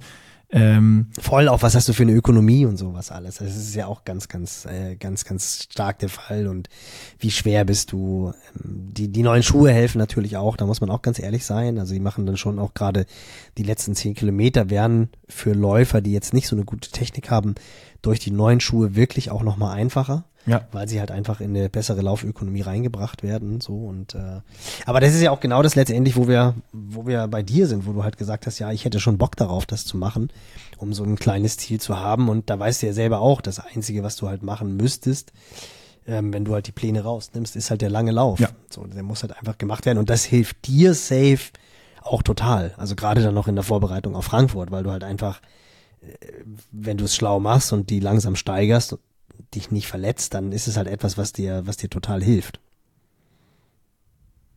Ja, ne, habe ich jetzt schon gemerkt beim äh, ersten 1,30 äh, Run oder war nicht ganz 1,30. Äh, ich bin glaube ich 1,20 oder 1,21 oder sowas jetzt wieder gelaufen, das erste Mal. Ähm, und der war geil. Der hat richtig Bock gemacht und auch so mit diesem Ziel, ich, ich äh, will jetzt Marathon laufen in äh, ähm, Hamburg da war der, der Fokus auch wieder voll drauf. Ich hatte jetzt, so weiß ich, ich habe am meisten Bock gerade auf den Long Run äh, am, am Sonntag. Und das ist so die, die Trainingseinheit, auf, auf die ich wirklich so hinfieber, wo ich richtig Bock drauf habe, die ich fest einplane ähm, und jetzt schon weiß, so Sonntagmorgen äh, äh, laufe ich dann wieder los, habe jetzt schon die Route im Kopf für jetzt Sonntag, die ich laufen werde. Also das ist schon krass, was es auch so ein Mindset-Shift bei mir jetzt auch schon wieder gemacht hat, dass ich gesagt habe, ich will, ich will da, ich will da rennen. Äh, eine Frage schließe ich nochmal eben an, weil die kam auch ein paar Mal, die ist mir gerade wieder spontan eingefallen. Weil jetzt natürlich auch ähm, sehr viele, die hier Pushing Limits uns beim Podcast zuhören, sich bei äh, Bocky's Beast äh, einen Startplatz ergattert haben, Oh, heute ja, und äh, heute. auch im Vorfeld haben wir schon ein paar Fragen. Ey, wenn man so eine Distanz raced, wie jetzt bei Bocky mit dann äh, irgendwie so, so ein Ding, was zwischen der Mitteldistanz und der Langdistanz hängt, mit am Ende 30 Kilometer laufen, äh, wenn wir jetzt mal bei uns im Pushing Limits Club schauen, mit, mit was für einem Plan trainiert man da eigentlich? Mitteldistanz oder Langdistanz? Halbdistanz. Nee, Halbdistanz. Ganz klar Halbdistanzplan. Das ist das Coole eigentlich an dieser Distanz. Das ist ja auch so ein bisschen diese klassische Nizza-Distanz von früher. Ähm, die war ja vier Kilometer schwimmen, 120 Kilometer Radfahren und dann 30 Kilometer laufen. Bei Bocky sind es ja jetzt, glaube ich, drei Kilometer schwimmen, 100 Radfahren und 30 laufen. Und das ist wirklich total dankbar, weil jeder, der schon mal einen Ironman gemacht hat, der weiß, dass äh, überall da, wo es anfängt weh zu tun, hört quasi das Biest, wie das Rennen von Bocky heißt, auf. Ah, in Rot also, war schon so ab Kilometer 26 beim Laufen. Ja, aber dann hast du nur noch vier. ja, okay. Den Deal gehe ich ein. Dann hast, du nur noch, dann hast du nur noch vier. Das kriegst du auch hin und du bist ja auch, du bist ja 80 Kilometer weniger Rad gefahren. Ah, touché. Das macht ja, das sind, das, das sind zwei Stunden. Das macht wahnsinnig viel aus. Ja.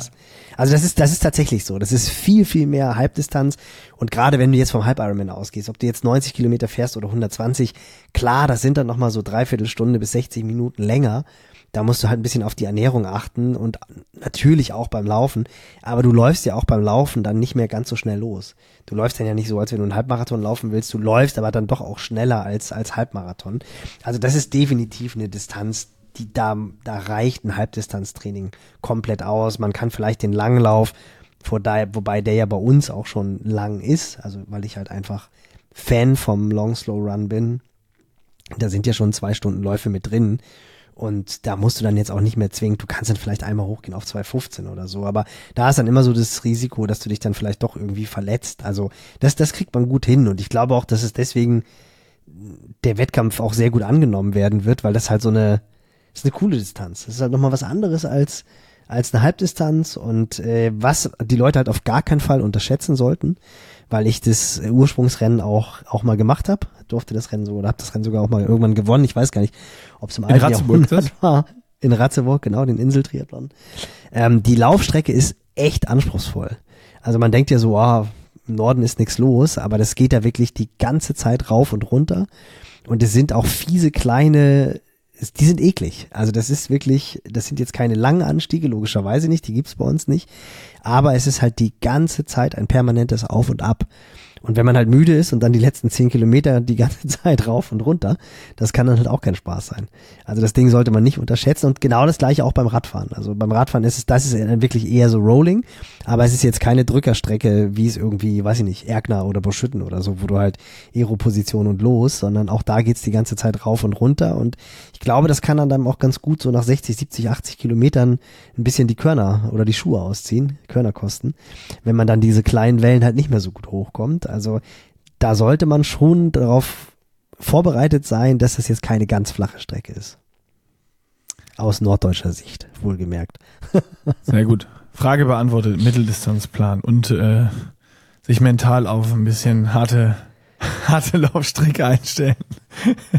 und ist halt einfach, ist halt auch ein, ist ein, ein cooler. Startest du eigentlich? Wie sieht's bei dir aus? Ähm, Obwohl, na, es ist dicht nach Frankfurt, ne? Es ist dicht nach Frankfurt, aber ähm, ich habe da schon Lust drauf. Also wenn es irgendwie geht. Du kennst Ratzeburg, du kennst Ratzeburg auch nicht. Ich kenne Ratzeburg nicht. Nee. Ah, toll. Ich habe nur die Bilder gesehen Ort, und Bocky hat mir das geschickt, bevor alles veröffentlicht wurde.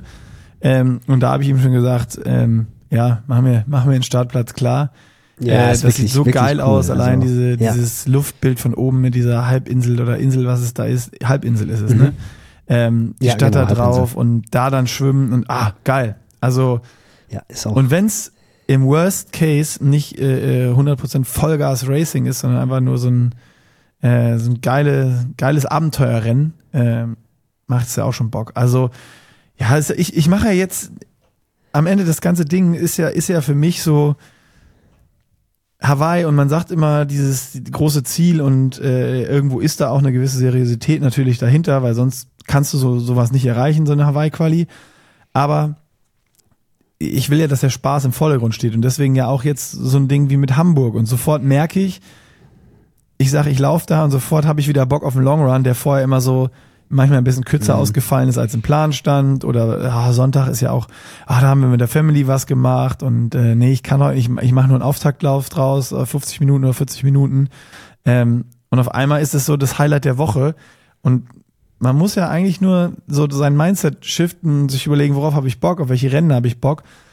Und dann läuft ja auch das im Training oftmals dann auch, auch von alleine. Genauso dieses Thema haben wir auch schon ganz oft hier im Podcast, was ich auch immer so ein großes Phänomen finde, ist dieses, je fitter du bist, desto weniger fährst du, wenn du im Auto sitzt, an der Autobahnausfahrt bei McDonalds raus und, und holst dir irgendwie was. Und wenn du eh völlig unfit bist und eigentlich immer schon dich beschwerst, äh, hier, guck mal, hier meine, meine Speckfalte, ich habe 10 Kilo zu viel. Ja, dann fährst du auf der Autobahn irgendwo hin, oh, ich habe ein bisschen Hunger, ach guck mal, da ist McDonalds. Zack, bist du schon auf der Ausfahrt und hast dir wieder ein, ein Big Mac-Menü mit, mit Pommes Mayo reingehauen.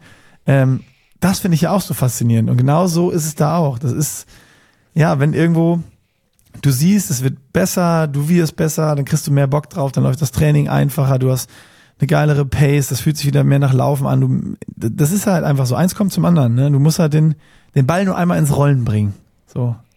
Mega spannend, weil ist ja auch tatsächlich so auf Lanzarote, das ist mir irgendwie im Nachhinein aufgefallen. Ich meine, klar, ich war jetzt auch krank, kann ich gleich auch nochmal was zu sagen, weil ja wirklich der ganze Januar über bei mir wirklich äh, krankheitsgeprägt war. Back to quasi. back, Erkältung. Ja, weil wirklich, äh, wirklich der ganze Januar, also ich bin im ganzen Januar, glaube ich, dreimal geschwommen und viermal gelaufen, weil es halt einfach, mich hat halt Lanzarote dann echt, hat mir halt einfach Körner gekostet, weil es mich halt, habe ich auch kurz, glaube ich, schon erzählt, im Flieger ja, auf dem Hinweg wirklich richtig, richtig äh, den Stecker gezogen hat und auf dem Rückflug dann nochmal. Aber was ich eigentlich sagen wollte, ist, dass zum Beispiel es ja zu keinem Zeitpunkt irgendwie ein Thema war, dass man auf die Idee gekommen ist, sich ein Bierchen zu bestellen. Was ja vorher immer noch so Pre-Christmas-Camp völlig normal war. Und da Stimmt. hatten wir dann auch irgendwie so einen Abend jetzt nicht, nicht im letzten Jahr, also das vor dem, auch selbst beim Project, wo wir dann irgendwie auch nochmal einen Abend zwei, drei Gin Tonics verhaftet haben. Und äh, im, auf Lanzarote war es wirklich nur, als wir den Podcast mit Fred aufgezeichnet haben, dass du gesagt hast, oh, jetzt wäre ein Bier eigentlich ganz cool. Und da wäre wahrscheinlich die goldene Lösung ein Shanty gewesen, also ein Radler oder Alsterwasser. Ähm, aber zu keinem einzigen Zeitpunkt ist man auf die Idee gekommen, abends zu sagen, ich bestelle jetzt ein Bierchen. Stimmt. Und so. Vor allem, man hätte sich sogar einfach da an der, an der Bar, hätte auch Voll. keiner mehr kostenlos Ey, zapfen können, weil nein. die ganzen, um uns rum alle All-Inclusive-Bändchen anhatten. Also da hättest du dir einfach so ein Glas rein. Und im Jahr, und im Jahr davor wenn wir uns irgendwo gesehen haben in Köln oder in Hamburg, war ganz klar irgendwie erster Abend, ja komm, erstmal zwei, drei Bierchen und dann, oh, na komm, ein Gin Tonic geht noch. Aber das ist halt wirklich exakt genauso, wie du sagst. Es ist halt so krass, wie dann der Hebel umgelegt wird. Ich habe es dann tatsächlich gemerkt, was halt fies ist und das ist, glaube ich, auch nochmal erwähnenswert zu erzählen, weil das ja auch sehr viele haben, die irgendwie so neu in diesen Sport kommen und die dann ein Niveau erreichen, was sie noch nie erreicht haben. So, dass sie dann, wo sie dann auch auf einmal merken, ey, ich laufe hier, keine Ahnung, 20 Kilometer am Stück und mir fällt das gar nicht schwer und ja. fahren dann das erste Mal 100, 100 Kilometer. Stimmt, das sind noch so mal geile Meilensteine. Ja, genau. So, und dann auf einmal merkt man, ey, krass, ich krieg das halt einfach hin. Und dann ist es ja häufig so, dass, so war es ja bei mir auch wieder Dezember, wo du auch gesagt hast, ey, Görke, du hast doch Frühform auf Gran Canaria. Und dann wirst du krank und es ist wirklich krass. Ich bin, ich bin dann ja, als wir aus Lanzarote wiedergekommen sind, ich glaube, zehn Tage habe ich tatsächlich dann gar nichts gemacht. Und ich bin 30 Minuten gelaufen und hatte wirklich am nächsten Tag Muskelkater in den Oberschenkeln und bin die im, im 5-10er Schnitt oder 5-15er Schnitt mit einem Puls von 135 gelaufen. Und normalerweise, ich meine, weißt du ja, was, was ich äh, sonst laufen kann.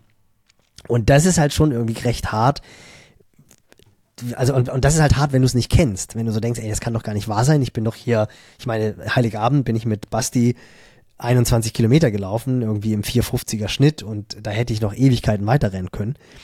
Ähm, und jetzt läufst du, kämpfe ich mich gerade eine Runde um die Alster, elf Kilometer im Fünfer-Schnitt und denkst so, puh, also jetzt bin ich auch froh, dass ich zu Hause bin.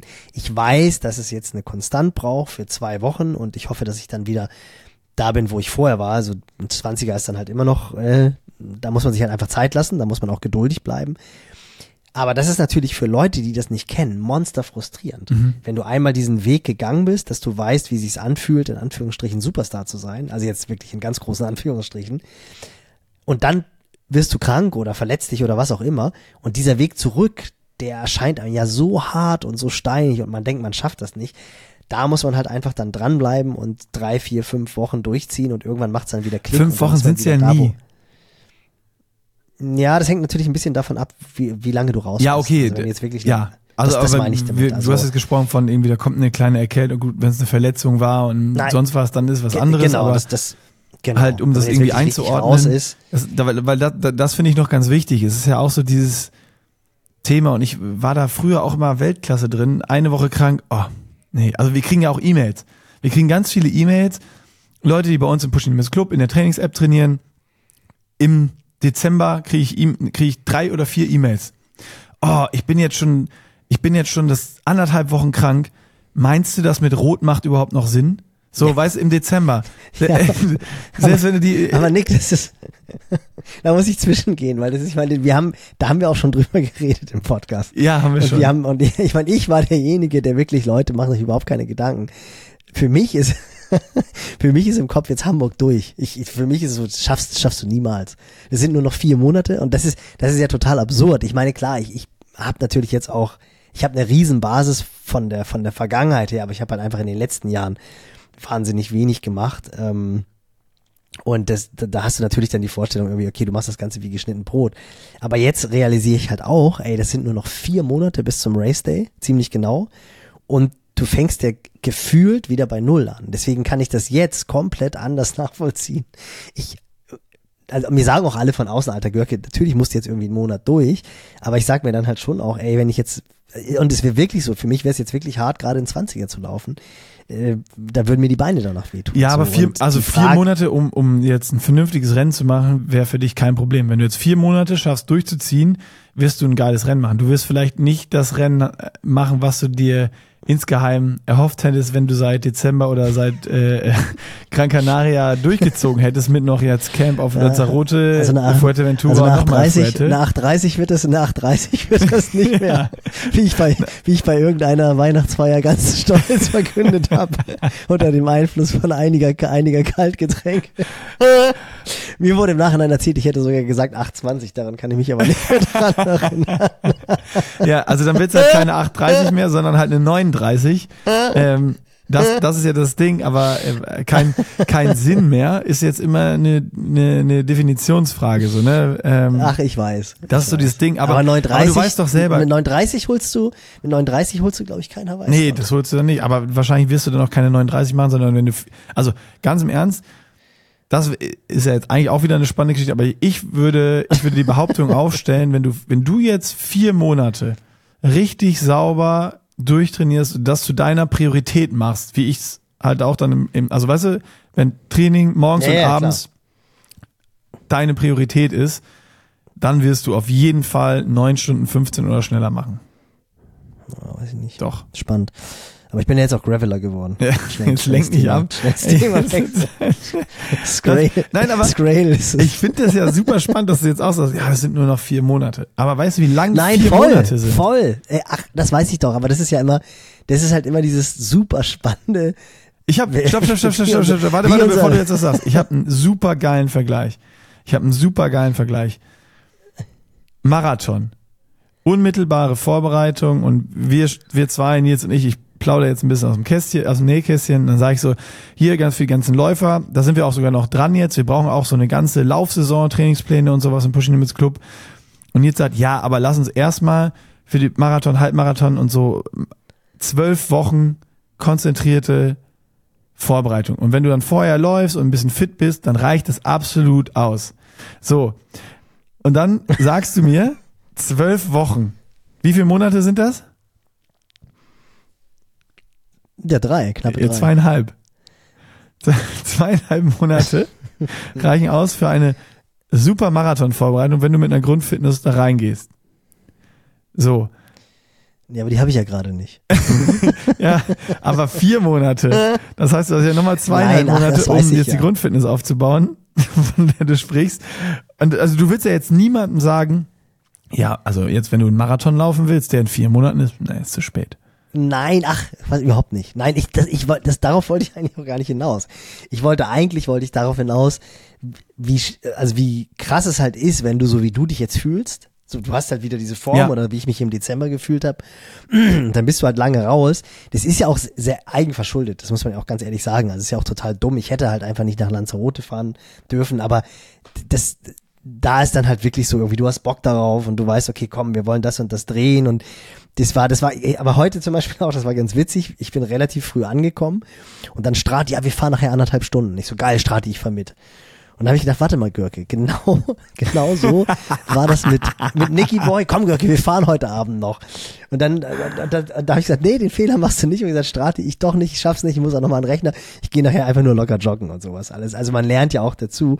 Aber was ich halt eigentlich sagen wollte, ist wirklich so dieses, wie vermeintlich tief dann doch auch der Fall ist. Weißt Ja. du, also du hast ja, Ja, die. Form, die du jetzt hast, und dann rauschst du halt runter und das wollte ich auch einfach nur sagen, dass es, das ist, der Fall ist nicht so tief, wie man denkt in der Situation, in der ich mich jetzt befinde. Man muss halt einfach wirklich nur auf gut Deutsch die Arschbacken zusammenkneifen und muss halt jetzt einfach sagen, komm, die nächsten vier, fünf Wochen sind jetzt halt einfach echt hart, weil man hat vorher diese Leichtigkeit schon gespürt. So wie du es jetzt halt sagst. Du machst halt einen anderthalb Stunden Lauf und denkst so, ey cool, ich schüttel mich einmal, gehe morgen wieder mit Johnny Boy schwimmen und schwimme auch schon wieder gute Zeiten. So, und wenn ich jetzt halt anderthalb Stunden laufe, dann schüttel ich mich nicht einmal und denk wieder darüber nach, was ich morgen mache, sondern dann tun mir erstmal drei Tage lang die Beine weh. So, und das ist halt der Unterschied. Aber natürlich kommt es halt einfach wieder. Das weiß ich ja auch. Aber das ist halt so spannend, weil halt dieses das ist so ein bisschen so diese Eigenwahrnehmung und Fremdwahrnehmung. Weißt du, wie man sich selber sieht, wenn wir auf unseren 50 Meter Sprint in Anführungsstrichen zurückkommen? Also ich bin gesprintet, du bist Brust gesprintet und Äh, äh, als ich, wenn ich mir das Video angucke, denke ich, ja, das Schlimme daran ist aber, wenn ich das sehe, denke ich so, oh, der Typ schwimmt eine ganz gute 3,8 Kilometer. So, aber wenn ich, das hat sich angefühlt wie halt ein 50 Meter Sprint und dass es ein Sprint ist, konnte man vielleicht auf den letzten drei Meter ahnen. Aber wenn du mich gefragt hättest, habe ich halt gesagt, ich schwimme da mit einer 100er Frequenz und einem Killer Beinschlag, weißt du so. Ah, das Und dann siehst du das großartig. und denkst, oh, sieht gar nicht so schlecht aus, aber ein 50 Meter Sprint sieht anders aus. Das sah aber wirklich so aus, als wenn du so eine schöne 3-8 Dauerschwimmmethode irgendwie, das, aber noch nicht im Wettkampf, ja, das wäre ja auch richtig, sondern im Training. das wäre ja auch richtig, das, das wäre ja auch, nee, ja, nee, das wäre schon, glaube ich, so eine 49 oder so wäre das im Ironman. Davon, davon habe ich geträumt als Profi. Das ist schon, das ist schon eine coole Zahl. Ach, herrlich. Naja, ja, aber das ist, aber, äh, das ist schön. Aber äh, da, da habe ich noch jetzt trotzdem eine, eine Anschlussfrage habe ich noch dran. Ähm, wie kommt man eigentlich, weil auch wenn ich mir jetzt die Profis angucke, guck mal, ein Fred und sonst was, die sind ja auch dann alle irgendwann im, je nachdem wie lange die Saison ging, Oktober, November, Saisonpause gehabt und dann auch wieder eingestiegen. So irgendwie grob in diesem Zeitraum, wo auch viele Age-Group-Athleten wieder einsteigen. Und die haben ihre ersten Races dann im März, wo es auch schon wieder richtig drauf ankommt, oder eben im März dann ein bisschen früh, Fred lässt es auch aus, im April. Ähm, aber voll auf ich, wie, wie ich dann auch so ein Project, ich habe dann nur ein Ziel, Challenge Rot, da richte ich alles drauf aus. Das ist so mein Main-Fokus und dann denke ich, ja, ich muss jetzt 36 Wochen auf diesen einen Wettkampf hin trainieren.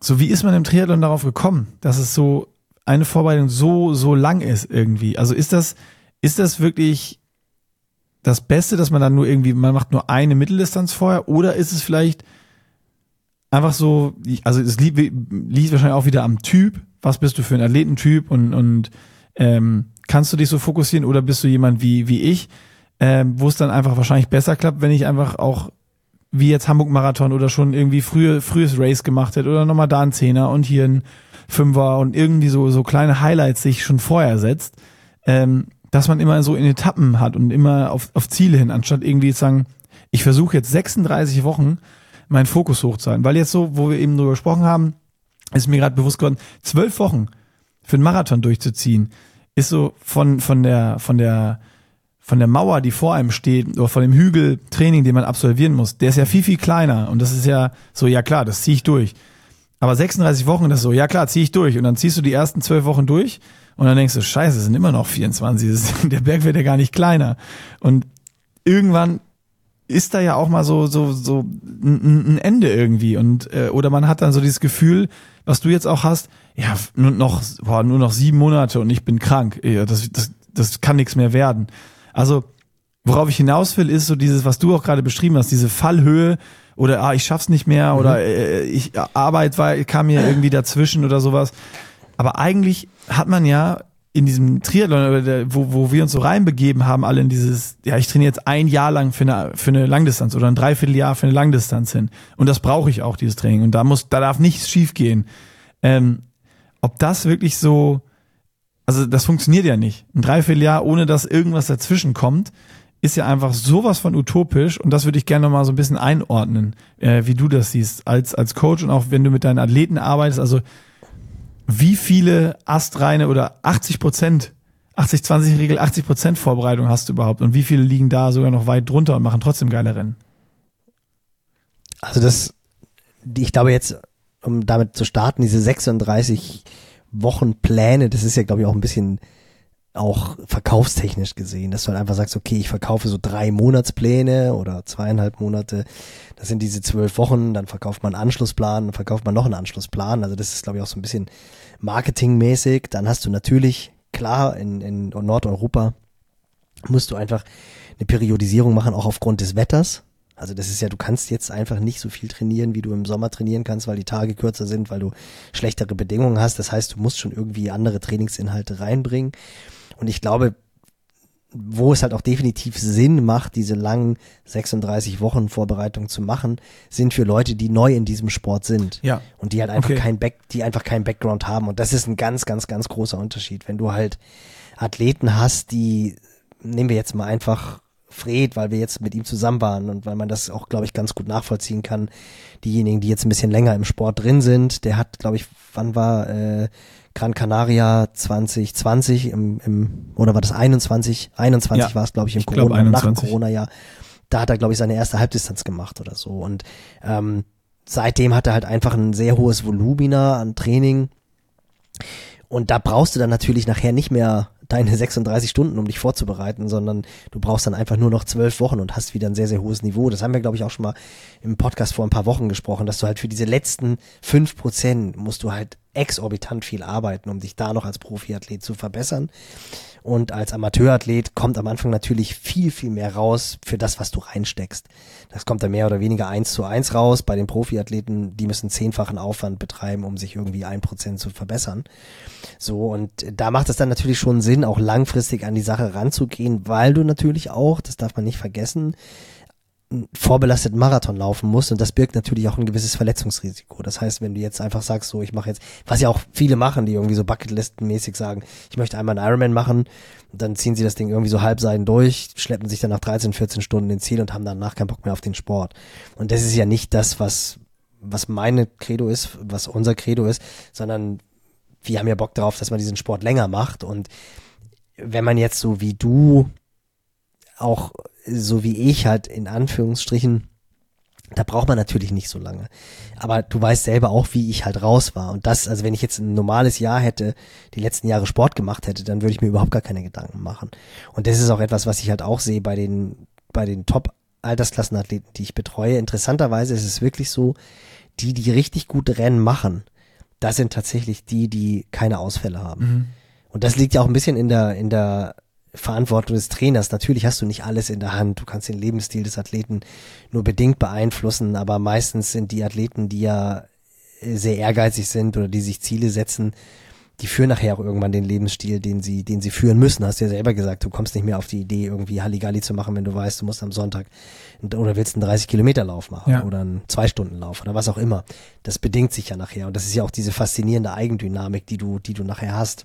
Aber dann macht es ja schon auch Sinn, eine gewisse Länge und konzentrierte Vorbereitung auch eben drin zu haben. Wenn du sagst, du siehst da einen ganz klaren Link Voll, zu absolut, weniger definitiv. Ausfälle, bessere Ergebnisse. Also De- was ja erstmal ganz De- logisch ist auch. definitiv.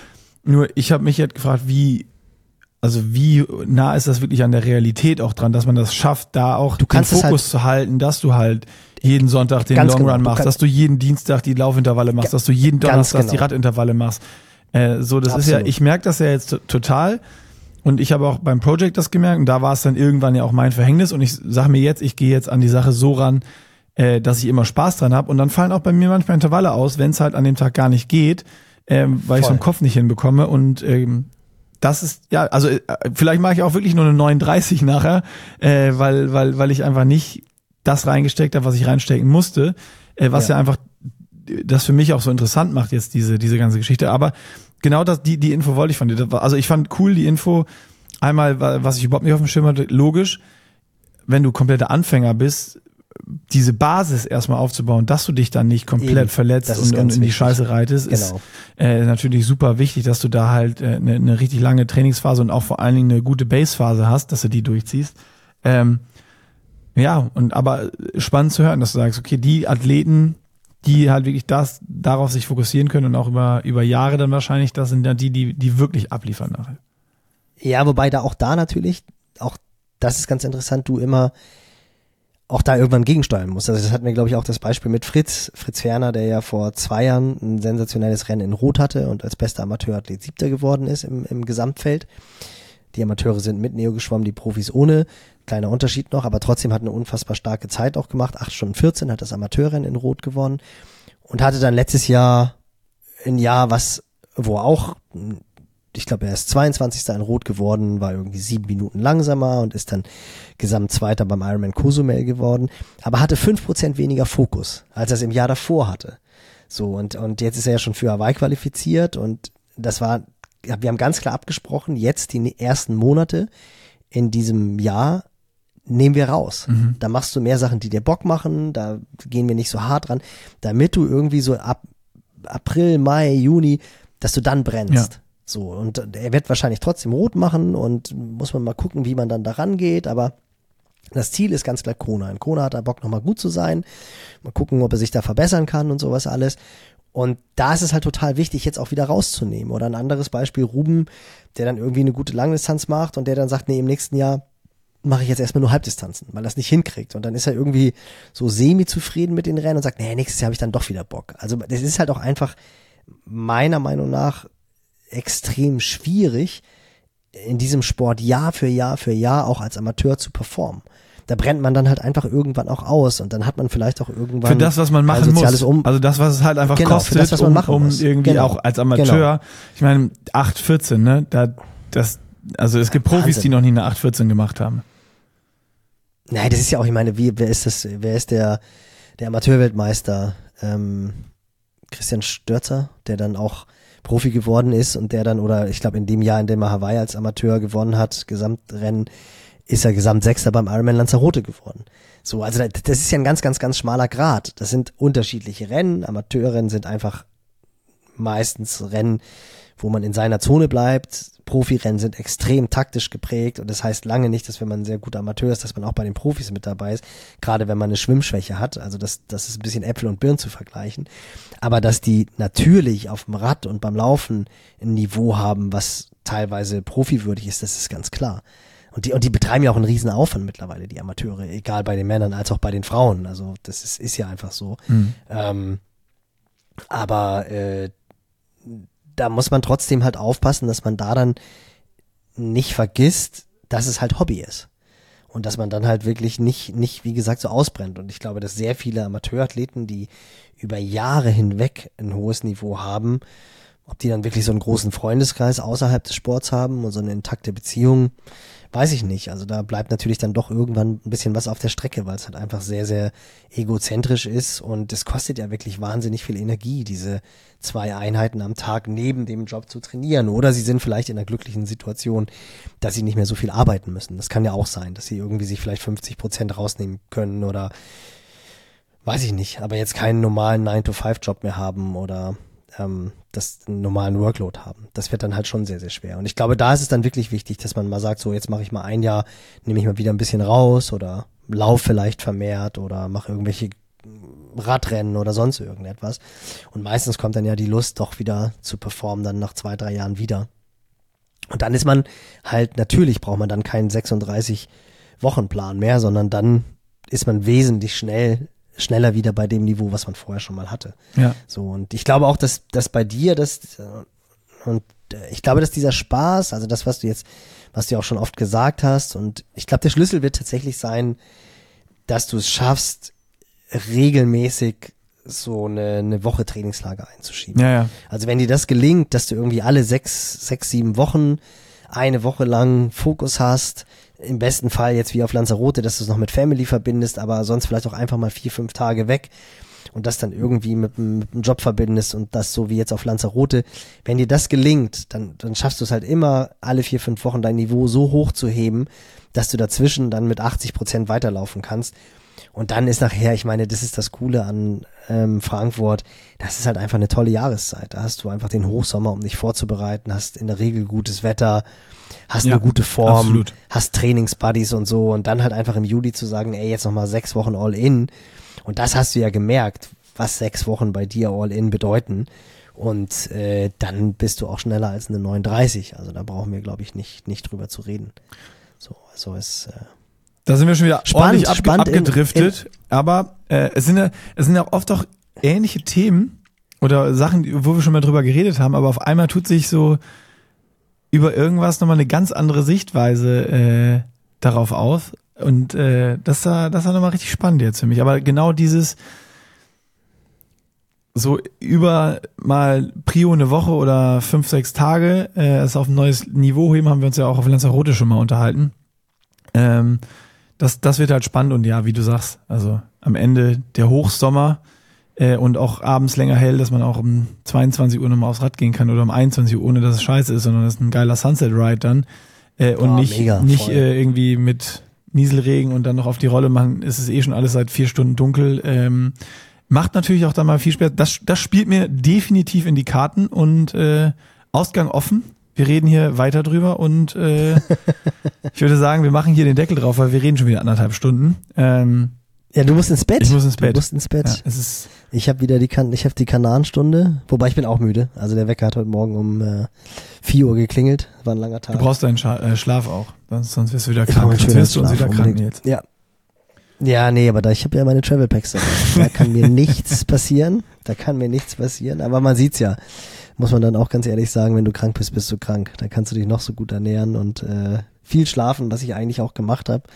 Daran lag's nicht. Ähm, ja, das war die Strafe für meine schlechte Ökobilanz der letzten Monate. Ich habe nämlich festgestellt, ich wollte es eigentlich sogar posten und dann habe ich gedacht, nee, George, mach das mal nicht. Das ist, das, das kannst du heutzutage nicht mehr bringen, weil ich auch tatsächlich ein bisschen, ich hatte echt tatsächlich ein bisschen Dann schlechtes ist jetzt Gewissen, aber Podcast, ich weil du da viel weniger Leute erreichst als über es, deinen es hört, ja, hört ja keiner. Es hört, ja- es hört ja keiner. Ich habe tatsächlich äh, November Teneriffa, das war ja für den Gervais-Job, wo ich auf den Tede hochgefahren bin. Aber stimmt. Oh, ja. Dezember, Gra Dezember Gran Canaria, Pre-Christmas Camp. Januar unser Trip nach Lanzarote und jetzt äh, Fuerteventura. Jeden Monat einmal. Ja, und das, das war die Strafe dafür. Deswegen wurde ich krank, weil ich halt einfach zu viel geflogen bin. Ich gesagt, Görke, schlechte Ökobilanz, jetzt kriegst du einen auf den Deckel. Da sieht man das mal wieder. Aber es ist ja auch tatsächlich, außer Dezember, das war so ein bisschen privat, war es äh, jobbedingt. Und das ist ja wirklich auch absoluter Luxus, muss man sagen. Ist schon, ist schon krass. Also ich bin eben im Shirt gelaufen, habe gedacht, oh, Singlet wäre besser gewesen, weil es so warm war. Mittwoch soll 29 Grad werden, Ja, so, der Das ist aber Podcast ist jetzt hier beendet und wir Offiziell hören uns nächste. Woche wieder. Tschüss. Tschüss, Nils. schönes, Wo schönes Wochenende. Und bleibt gesund. Ich spreche aus Erfahrung.